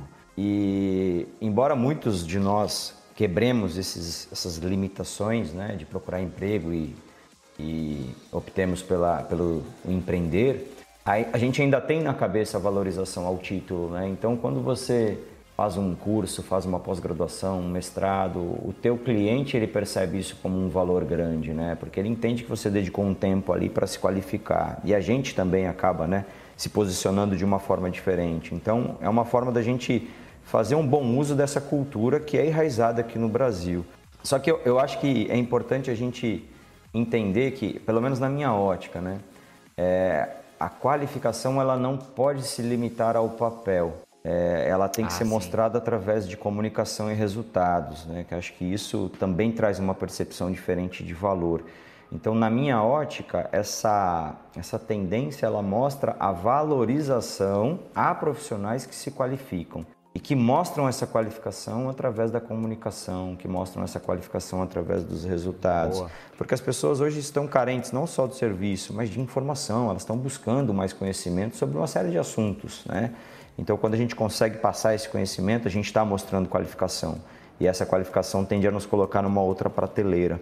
Então, investir em qualificação profissional é importante, mas as pessoas precisam saber que a gente investe em qualificação profissional. Então, eu sempre falo para os meus alunos, cara, você está lendo um livro, faz o teu aluno saber que você está lendo esse livro. Né? Posta Boa. ali nos teus stories que você está lendo e que ele vai ser o beneficiado do conteúdo desse livro.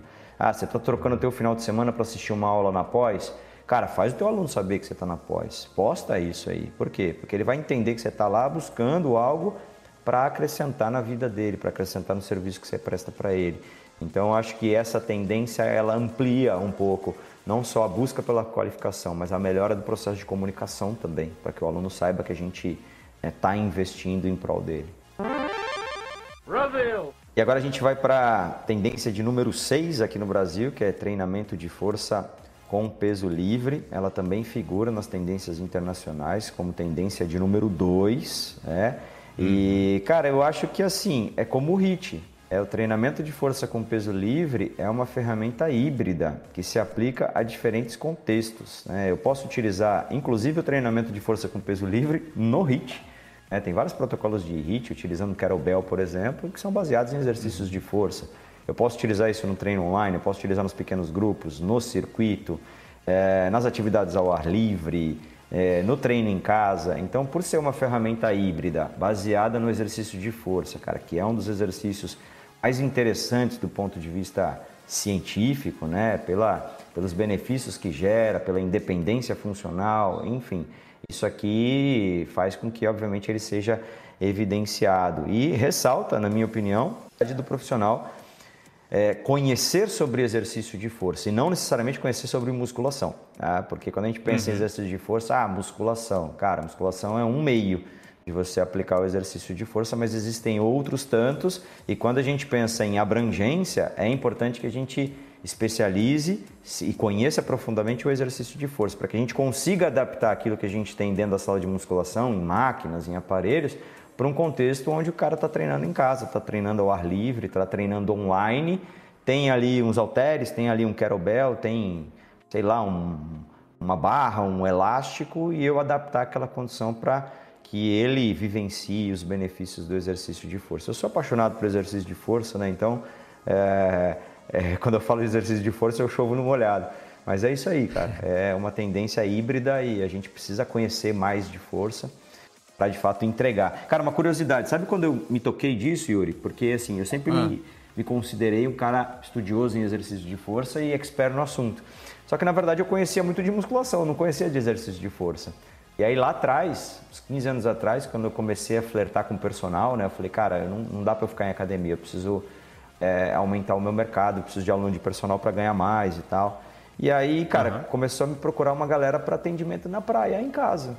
E aí eu chegava na praia em casa e eu não sabia o que fazer, cara. Eu ficava pensando. E aí, não tem um pack deck na praia. É, exato, eu ficava pensando nas máquinas e eu, cara, eu não conheço de força, bicho, eu conheço de musculação. Eu preciso aprofundar o meu conhecimento para adaptar para essas condições.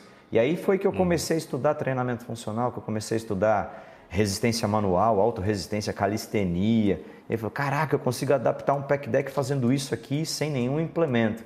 E aí, porra, hum. mercadologicamente falando, eu comecei a de fato é, decolar, né? Então, ressalto a importância de se conhecer sobre força para tirar proveito dessa lista de tendências aí. E o correspondente dela aqui tá atividades outdoor aqui em sexto, no internacional. Com relação a essa parte de treinamento de força, né, com peso livre também, É, basta a gente lembrar que os aparelhos que a gente tem na academia hoje, tipo, ó, aparelho para trabalhar gastrocnêmio, aparelho para trabalhar pescoço. Na, na, se você for olhar para trás, e não ir muito para trás na história do treinamento de força, né, ô Cauê, você pegava antigamente as academias, é barra halter e anilha. Não tinha pack deck, não tinha, né, esses bilhares de tipos de leg press que existe hoje, né? Exato, tanto é que você pega os treinos dos fisiculturistas antigos, né, o próprio Arnold, cara, eles faziam exercícios que a galera não faz hoje. Porque eles improvisavam com os recursos limitados que eles tinham, né? E parece que quanto mais é, vem acessório, mais limitado a nossa mente fica, né? É, mais uhum. a, a, comodidade nos limita, né? A comodidade acaba nos sim, limitando. Sim. Então por isso que é importante a gente sair da bolha e, cara, o mundo não é isso aqui. Deixa eu dar uma olhada aqui no que tem fora para poder é, é, ampliar a minha mente e, e, ficar independente, né? Eu acho que ficar independente é importante pro profissional. Brasil! Então, vamos lá, bola para frente. Em quinto, agora estamos no top 5. A gente tem treinamento com peso corporal. E aí, ou algumas pessoas também chamam de calistenia, né? É, o Cauê já puxou bastante desse assunto no anterior aqui.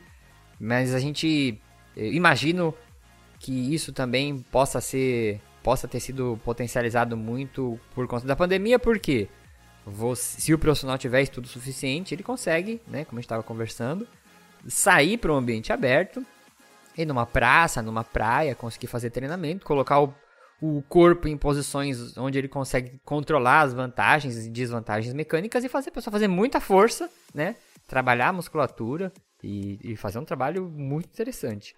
A gente também tem um, um, podcast sobre calistenia que a gente gravou muito tempo atrás com o Pinho. É, se vocês quiserem dar uma olhada também, eu vou deixar aqui linkado.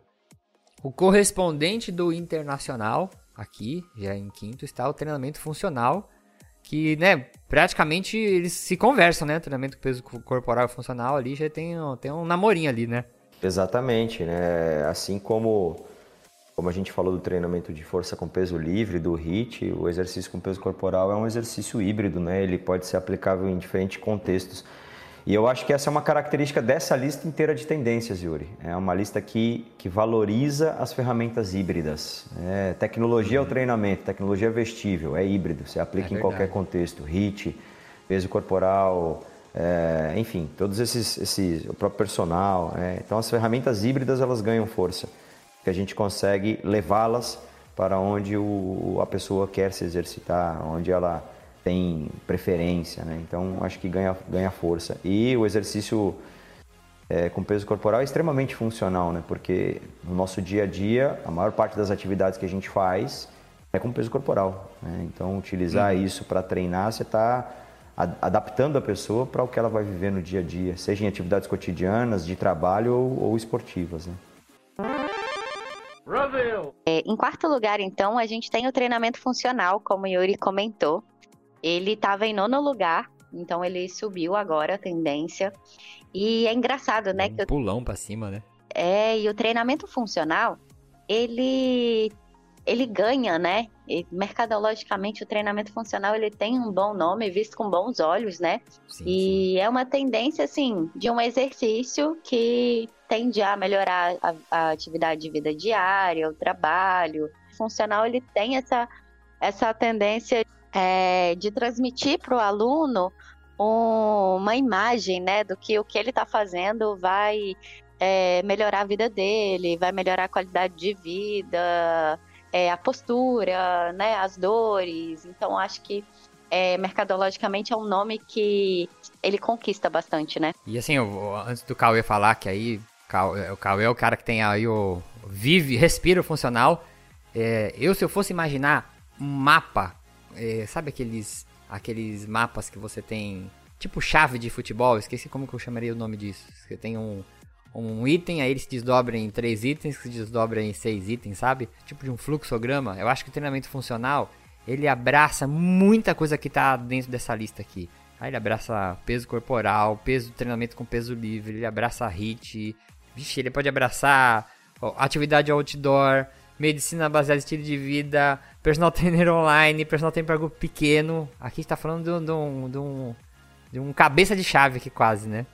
Mas Cauê, fala aí, que, que todas as considerações do funcional aí. Massa, massa demais. Cara, tem uma frase que a gente usa bastante no contexto do treinamento funcional, que é inclusive uma frase que dá título para um artigo meu.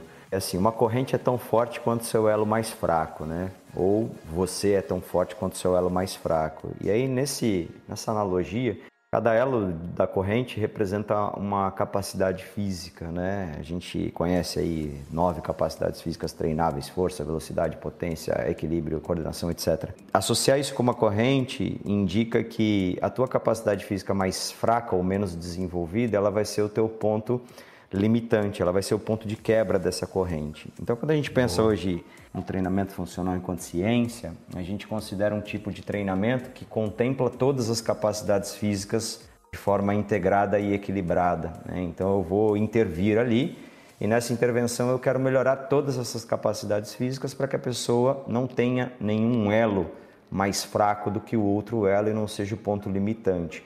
Então, nessa perspectiva, que é o nosso entendimento conceitual, Todo exercício pode ser funcional, mas não necessariamente todo exercício é funcional, porque depende da forma como ele é trabalhado, né? Então, se eu focar, por exemplo, exclusivamente na estética, num modelo lá, peito, tríceps, costas e bíceps, pode ser que eu não contemple de forma adequada todas essas capacidades físicas a ponto de não deixar um elo mais fraco. Né? Então, o, o, treinamento funcional é um treinamento que vai focar nessa integralidade, nesse desenvolvimento integral. E aí, obviamente, que ele pode ser aplicável em todo o contexto. Eu posso fazer isso dentro da sala de musculação? Claro que posso. Eu posso fazer isso ao ar livre? Posso. Posso fazer isso num box de crossfit, de cross-train? Posso. Posso fazer isso num HIIT? Posso também, desde que eu tenha esse olhar sobre o desenvolvimento, sobre o estímulo integrado e equilibrado de todas as capacidades físicas, né? É, o que é legal, que eu, que eu quero destacar, é que nós, mergulhados aí no cenário fitness há muito tempo, a gente tende a valorizar muito a questão estética. Você tocou nesse assunto um tempinho atrás, né, aqui no podcast. Uhum. A questão estética ela não figura como tendência, né? E ela nunca figurou como tendência em nenhuma das 17 edições da pesquisa mundial e em nenhuma das quatro edições da pesquisa nacional. Então, embora a gente valorize muito essa questão, a estética ela não parece ser um fator forte de atração. É curioso isso. É. Mas o treinamento funcional parece ser, porque em todas as edições da pesquisa mundial ele figura como tendência. Ele está lá nos 17 anos, cara, nunca saiu. E no Brasil também, nunca saiu, nas quatro edições. Então, se eu entender sobre funcionalidade através do exercício, isso pode ser interessante no mercado, porque parece que a maioria das pessoas busca o exercício para questões funcionais e não para questões estruturais ou estéticas. Né? Então, entender sobre funcionalidade, entender é, sobre essa interdependência das capacidades físicas, cara, pode ser um baita diferencial dentro do mercado de trabalho para você, de fato, entregar o que a maioria das pessoas buscam. Né? A estética está no holofote, mas parece que não é, de fato, aquilo que atrai a maior parte dos consumidores do movimento, né? dos consumidores do exercício físico. Então, assim, eu estou é, tentando trazer uma visão mais amplificada do que seria o funcional nessa lista de tendências. É, qualquer intervenção onde eu uso ferramentas que me possibilitam contemplar a funcionalidade como um todo. E o que é funcionalidade como um todo? O desenvolvimento integrado, sinérgico, equilibrado de todas as capacidades físicas. Muito bom. É o que o pessoal hoje em dia usa a palavra holística, né? Que aí já está bem boa, descontextualizada, boa. né? Da, daquele contexto, da, daquela parte religiosa, mas é você enxergar corpo como um corpo, né? Boa, boa. A pessoa não é um joelho, não é um pulmão, não é um bíceps, né? Exatamente. É tudo, né? E vamos dando sequência aqui. A gente tem em terceiro lugar aqui os programas de treinamento de aptidão física para idosos, né? Para indivíduos aí na, na terceira idade. E acho que essa é uma tendência, acho não, né? Essa é uma tendência mundial, também figura na lista de tendências mundiais, porque, cara, todo o contexto de desenvolvimento científico, desenvolvimento tecnológico em todas as áreas tem contribuído para o aumento da expectativa de vida. Né? E o envelhecimento, fisiologicamente, ele é inevitável, né, cara? Então a gente vai ter prejuízos associados ao envelhecimento. Você vai ter é, diminuição do nível de função celular, diminuição do nível de capacidades físicas, prejuízos funcionais. Então, o aumento da expectativa de vida ele vem acompanhado da necessidade de intervenções que contribuam com a melhora da qualidade de vida. E o exercício físico, nesse sentido, é fundamental, né? imprescindível. Então, obviamente, ele vai figurar como, como uma tendência de mercado importante por conta dessa necessidade.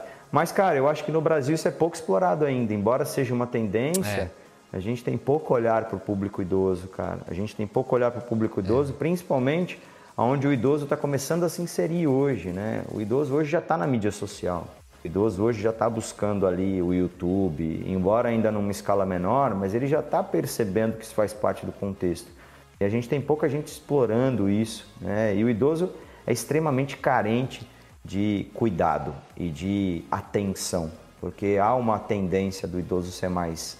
É, não vou, vou, vou citar uma palavra aqui que talvez não seja mais adequada, mas acho que ela cabe. É, o idoso ser mais abandonado pela família, as pessoas visitam menos, uhum. é, ele participa menos de eventos, de festas, etc. Então o profissional ganha importância nesse sentido, não só de contribuir para a melhora dos aspectos fisiológicos, funcionais, mas também como alguém que, que dá atenção, que demonstra cuidado. Acho que quem foca nesse nicho aí tem um nicho gigantesco e infinito para explorar. É, eu concordo muito contigo, porque eu trabalhei muito tempo com, num projeto social, quando eu trabalhava concursado né, na prefeitura da, da Praia Grande, e eu dava aula para terceira idade, fiquei 4 ou 5 anos lá, né, estudava o exercício para terceira idade, as capacidades do idoso que eu tenho que tomar de cuidado, mas que, quando entrei na sala, o primeiro mês caiu minha ficha. Eu falei, meu, essas pessoas estão aqui exatamente o que você falou, Cauê, porque elas não têm ninguém, cara. E o grupo, né, que elas estão inseridos ali, acaba se tornando a família dela, cara. Então, tipo, todo dia eu ganhava bolo, bolacha, porque eu era o neto daquelas senhoras. É, a turma era exclusivamente feminina. Os homens, não sei porque os homens idosos iam jogar baralho, as mulheres ficavam faziam ginástica comigo. É, você tocou num ponto aí que vale destacar, hein, Yuri? Principalmente as idosas, ah. as mulheres, porque os homens ainda nessa faixa etária são mais independentes assim em termos sociais. Eles saem, eles vão jogar baralho dominó na é. praça, ele vai pro bar. Exatamente. E, e a mulher que, que vem de uma geração que era mais dona de casa, ela tem essa necessidade maior de socialização, né? Então, Sim. a idosa principalmente merece atenção. É, porque é, você pega né, nessa idade, seus amigos, uma boa parte já morreu. Seus familiares estão cuidando das, das, vidas deles, né? E às vezes não, não é, abandona mesmo, não, não mantém muito contato. É, então você começa a perder o vínculo social, que, né? O ser humano é um bicho social. Se tirar essa, esse componente social, você acaba com a cabeça da pessoa, né? Então eu jun, juntava turmas novas no começo do ano. É, 15 dias depois, elas já estavam fazendo excursão, já estavam indo pro bairro da terceira idade. E aí volta para aquele lance do grupo que a gente falou. Se você né, tem interesse em trabalhar com essa área, é, você juntar um grupo ali, fazer um personal para um grupo pequeno, juntar um, um estúdio voltado para personal de terceira idade, cara, você vai ter um público fiel até o, o talo ali, velho. E são pessoas com poder aquisitivo. Agora, os idosos de, de, dessa geração que está entrando são pessoas que ainda trabalham, é, têm renda, não vivem só de aposentadoria. Então, são pessoas que têm poder aquisitivo para contratar um serviço desse como o Caio falou, estão ligados em rede social, né?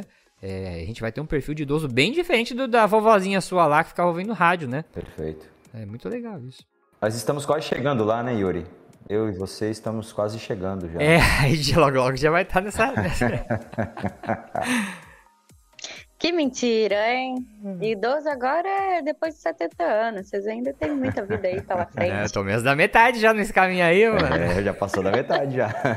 É, então. Não, de fato, quando a gente trabalha com terceira idade, a gente está num público que não vai ficar tentando comparar o nosso trabalho, não vai ficar pensando, poxa, podia ser de um jeito, podia ser do outro. É o público que é fiel a você, no sentido de querer por você ao longo da vida, que não vai né, ficar trocando de atividade, que vai desenvolver uma relação de filho, né? E que, uhum. e que vai confiar naquilo que você está fazendo. E é importante que a gente confie, né? É, às vezes, se a gente está com um treinador que está fazendo tudo direitinho com a gente, a gente não confia no trabalho dele, é melhor que a gente troque, mesmo que ele esteja fazendo direitinho, às vezes a gente vai tá, ter mais resultado com o cara que a gente confia né? Porque tem o, o, efeito da gente acreditar naquilo que a gente está fazendo. Uhum. Então, quando a gente está trabalhando com esse público da terceira idade e que em 2050 a previsão que seja um terço da população, é, a gente tem inúmeros ganhos, né? É, é, até da gente de, é, ter prazer, né? Pelo que a gente está fazendo, pelas pessoas que a gente está atendendo. Então eu gosto muito de trabalhar com esse público. Eu já trabalhei por um tempo, continuo agora, né, fazendo personal. É um público que sempre deixa o nosso coraçãozinho quente. Brasil! E vamos agora para a segunda posição, então, que é o exercício para emagrecimento. E ah, e só lembrando, a correspondência do terceiro lugar do exercício para terceira idade foi o treinamento com peso corporal. E agora na segunda colocação aqui, o correspondente no internacional, é o treinamento de força com pesos livres, como eu falei, eles estão bem próximos aqui, só mudaram um pouco de posição. Mas falando aqui de emagrecimento, é, hoje eu vejo o emagrecimento, a gente já puxou essa conversa também, não vou me estender muito aqui. É, a gente tem que pensar no emagrecimento além das finalidades estéticas, né? Então acho que se o profissional ele consegue separar isso na cabeça dele, né? É, pô, tem muitas outras coisas que eu posso trabalhar aqui é, fazendo essa pessoa perder peso, é, melhorar a funcionalidade, como a gente já falou, melhorar a capacidade aeróbia, é, ajudar em controle de indicadores bioquímicos, né? Controlar triglicéridos, colesterol. Eu acho que isso tudo está dentro do pacote do emagrecimento, só que a gente, a gente não valoriza muito isso. Concordo contigo, Yuri. Não, eu concordo, cara. Eu acho que, assim, é, é, eu tenho. Eu vou até citar o, o, profissional aqui, que eu acho que vale a pena acompanhar o trabalho dele, o professor Douglas, Douglas Pop. É um cara que trabalha com emagrecimento, mas mais focado na questão da mudança comportamental, né? E ele mostra que o emagrecimento, através de, de várias pesquisas dele e de compilados, o, a perda de peso é o principal fator de atração das pessoas para o exercício, tá? Então a pessoa vem motivada por isso.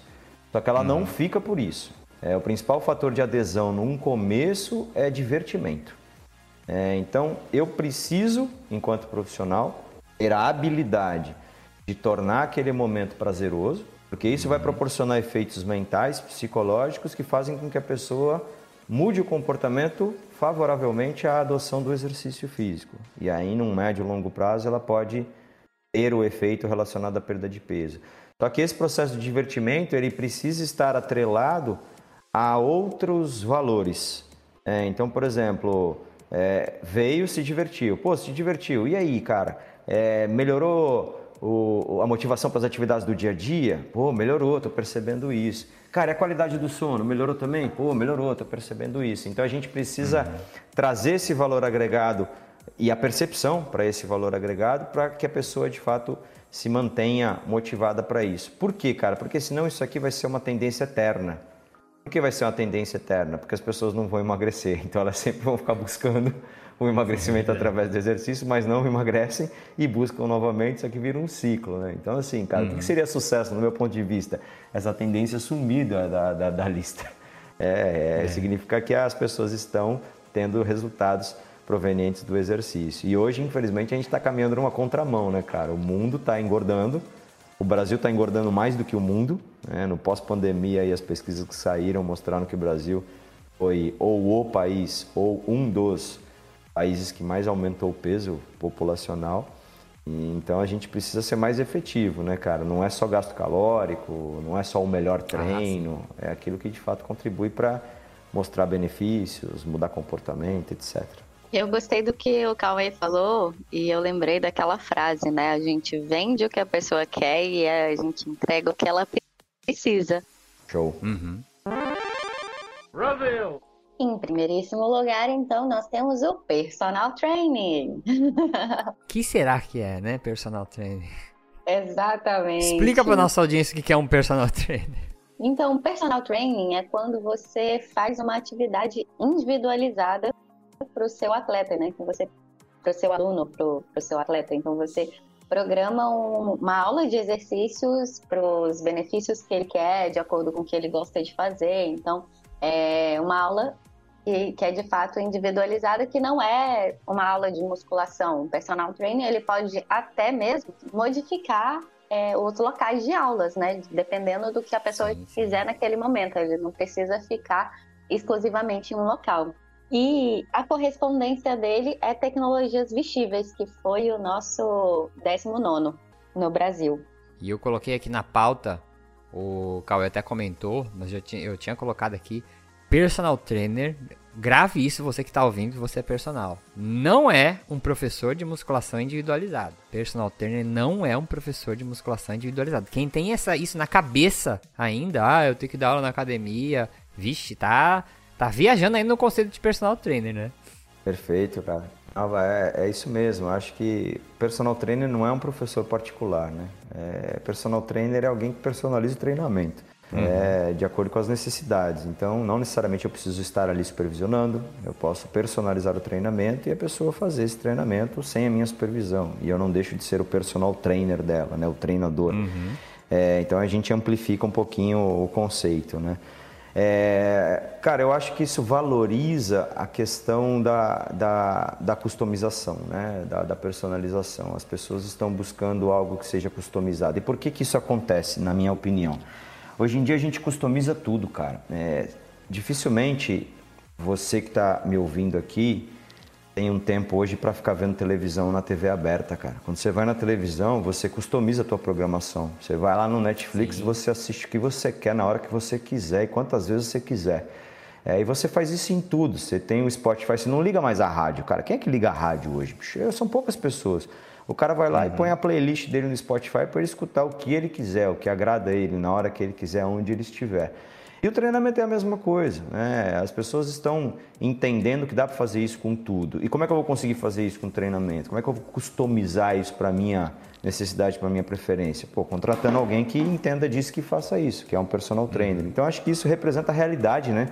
É, desse, dessa customização. A gente está customizando tudo hoje. É, só que tem um viés aqui importante. Eu acho que a gente pode, pode e precisa mencionar isso, né? Essa pesquisa, ela é uma pesquisa feita por profissionais.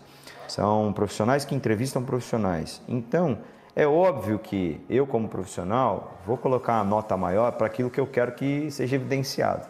E como todos os profissionais de educação física são personal trainers em algum momento, é, tem gente que não trabalha com HIIT, tem gente que não trabalha com funcional, tem gente que não trabalha com peso livre, com calistenia, é, tem gente que não trabalha ao ar livre, mas todo mundo é personal. Então é meio óbvio pensar que essa tendência ela vai estar nas cabeças, né? Porque assim, todo mundo quer valorizar aquilo que faz. Então isso ressalta a necessidade de conhecer também a visão do consumidor, né? Porque a Cialista ela tem esse viés de ser é, moldada por profissionais. Né? Então, assim, é tendência? É. Mostra uma realidade de necessidade de customização? Mostra. Vale investir nisso? Vale muito. Mas a gente precisa entender que não necessariamente o consumidor tem o mesmo olhar que a gente tem. Então é importante a gente conversar com pessoas também para ver se, se elas pensam como a gente né, nesse cenário complexo aí. Muito bom. Mais algum comentário aí, gente? É, vou fechar aqui só com um comentário, cara. Eu fiz uma análisezinha assim da, das mundiais, tá? Na nacional eu não fiz isso, até porque tem pouco tempo, né? É, ah, tá. Elas têm 17 edições, né? São 17 edições de publicação dessa pesquisa. Todo ano ela é atualizada, traz uma lista top 20, mas entra tendência, sai tendência de acordo com o momento, né? Então, ao todo já figuraram 44 tendências nessa lista. E dessas 44, só 5 figuraram em todas as edições. E essas 5 são personal training, é, exercício e perda de peso, treinamento funcional, coaching de saúde e bem-estar e certificação profissional, aquela de. Ah, que legal. É, essas cinco elas nunca saíram. Então isso mostra que é, há uma, uma consolidação disso né, ao longo das duas últimas décadas. E pensando em mercado, dá para a gente explorar isso tudo numa, num negócio. Né? Se você pensar em emagrecimento é um objetivo. Perda de peso é um objetivo. Você pensar no personal é um modelo de entrega, de atendimento. Você pensar Sim. no funcional é um modelo de intervenção, uma forma de pensar intervenção. O coaching é uma estratégia de mudança de comportamento, que facilita a mudança de comportamento. E a certificação é o que garante qualidade. Então dá para você juntar os cinco, essas cinco tendências em um produto né? e você está alinhado com aquilo que o mercado mostra que está consolidado nas duas últimas décadas. Né? Então eu sempre gosto de fazer esse paralelo porque pouca gente traz essa, essa análise né, das 17 edições. A galera Boa, se foca muito, muito no que está no momento, mas não necessariamente que está no momento hoje vai estar tá no momento daqui a dois anos. Agora, quando eu pego algo que está consolidado, a chance de dar certo daqui a dois, três, cinco anos é grande. Boa, muito bom. Legal mesmo, muito legal. Bom, então ficamos por aqui. A ficha técnica do programa. A apresentação foi feita por mim, Yuri Motoyama, pela nossa querida Ana e o Cauê Teixeira. A produção e edição foi feita por mim, Yuri Motoyama.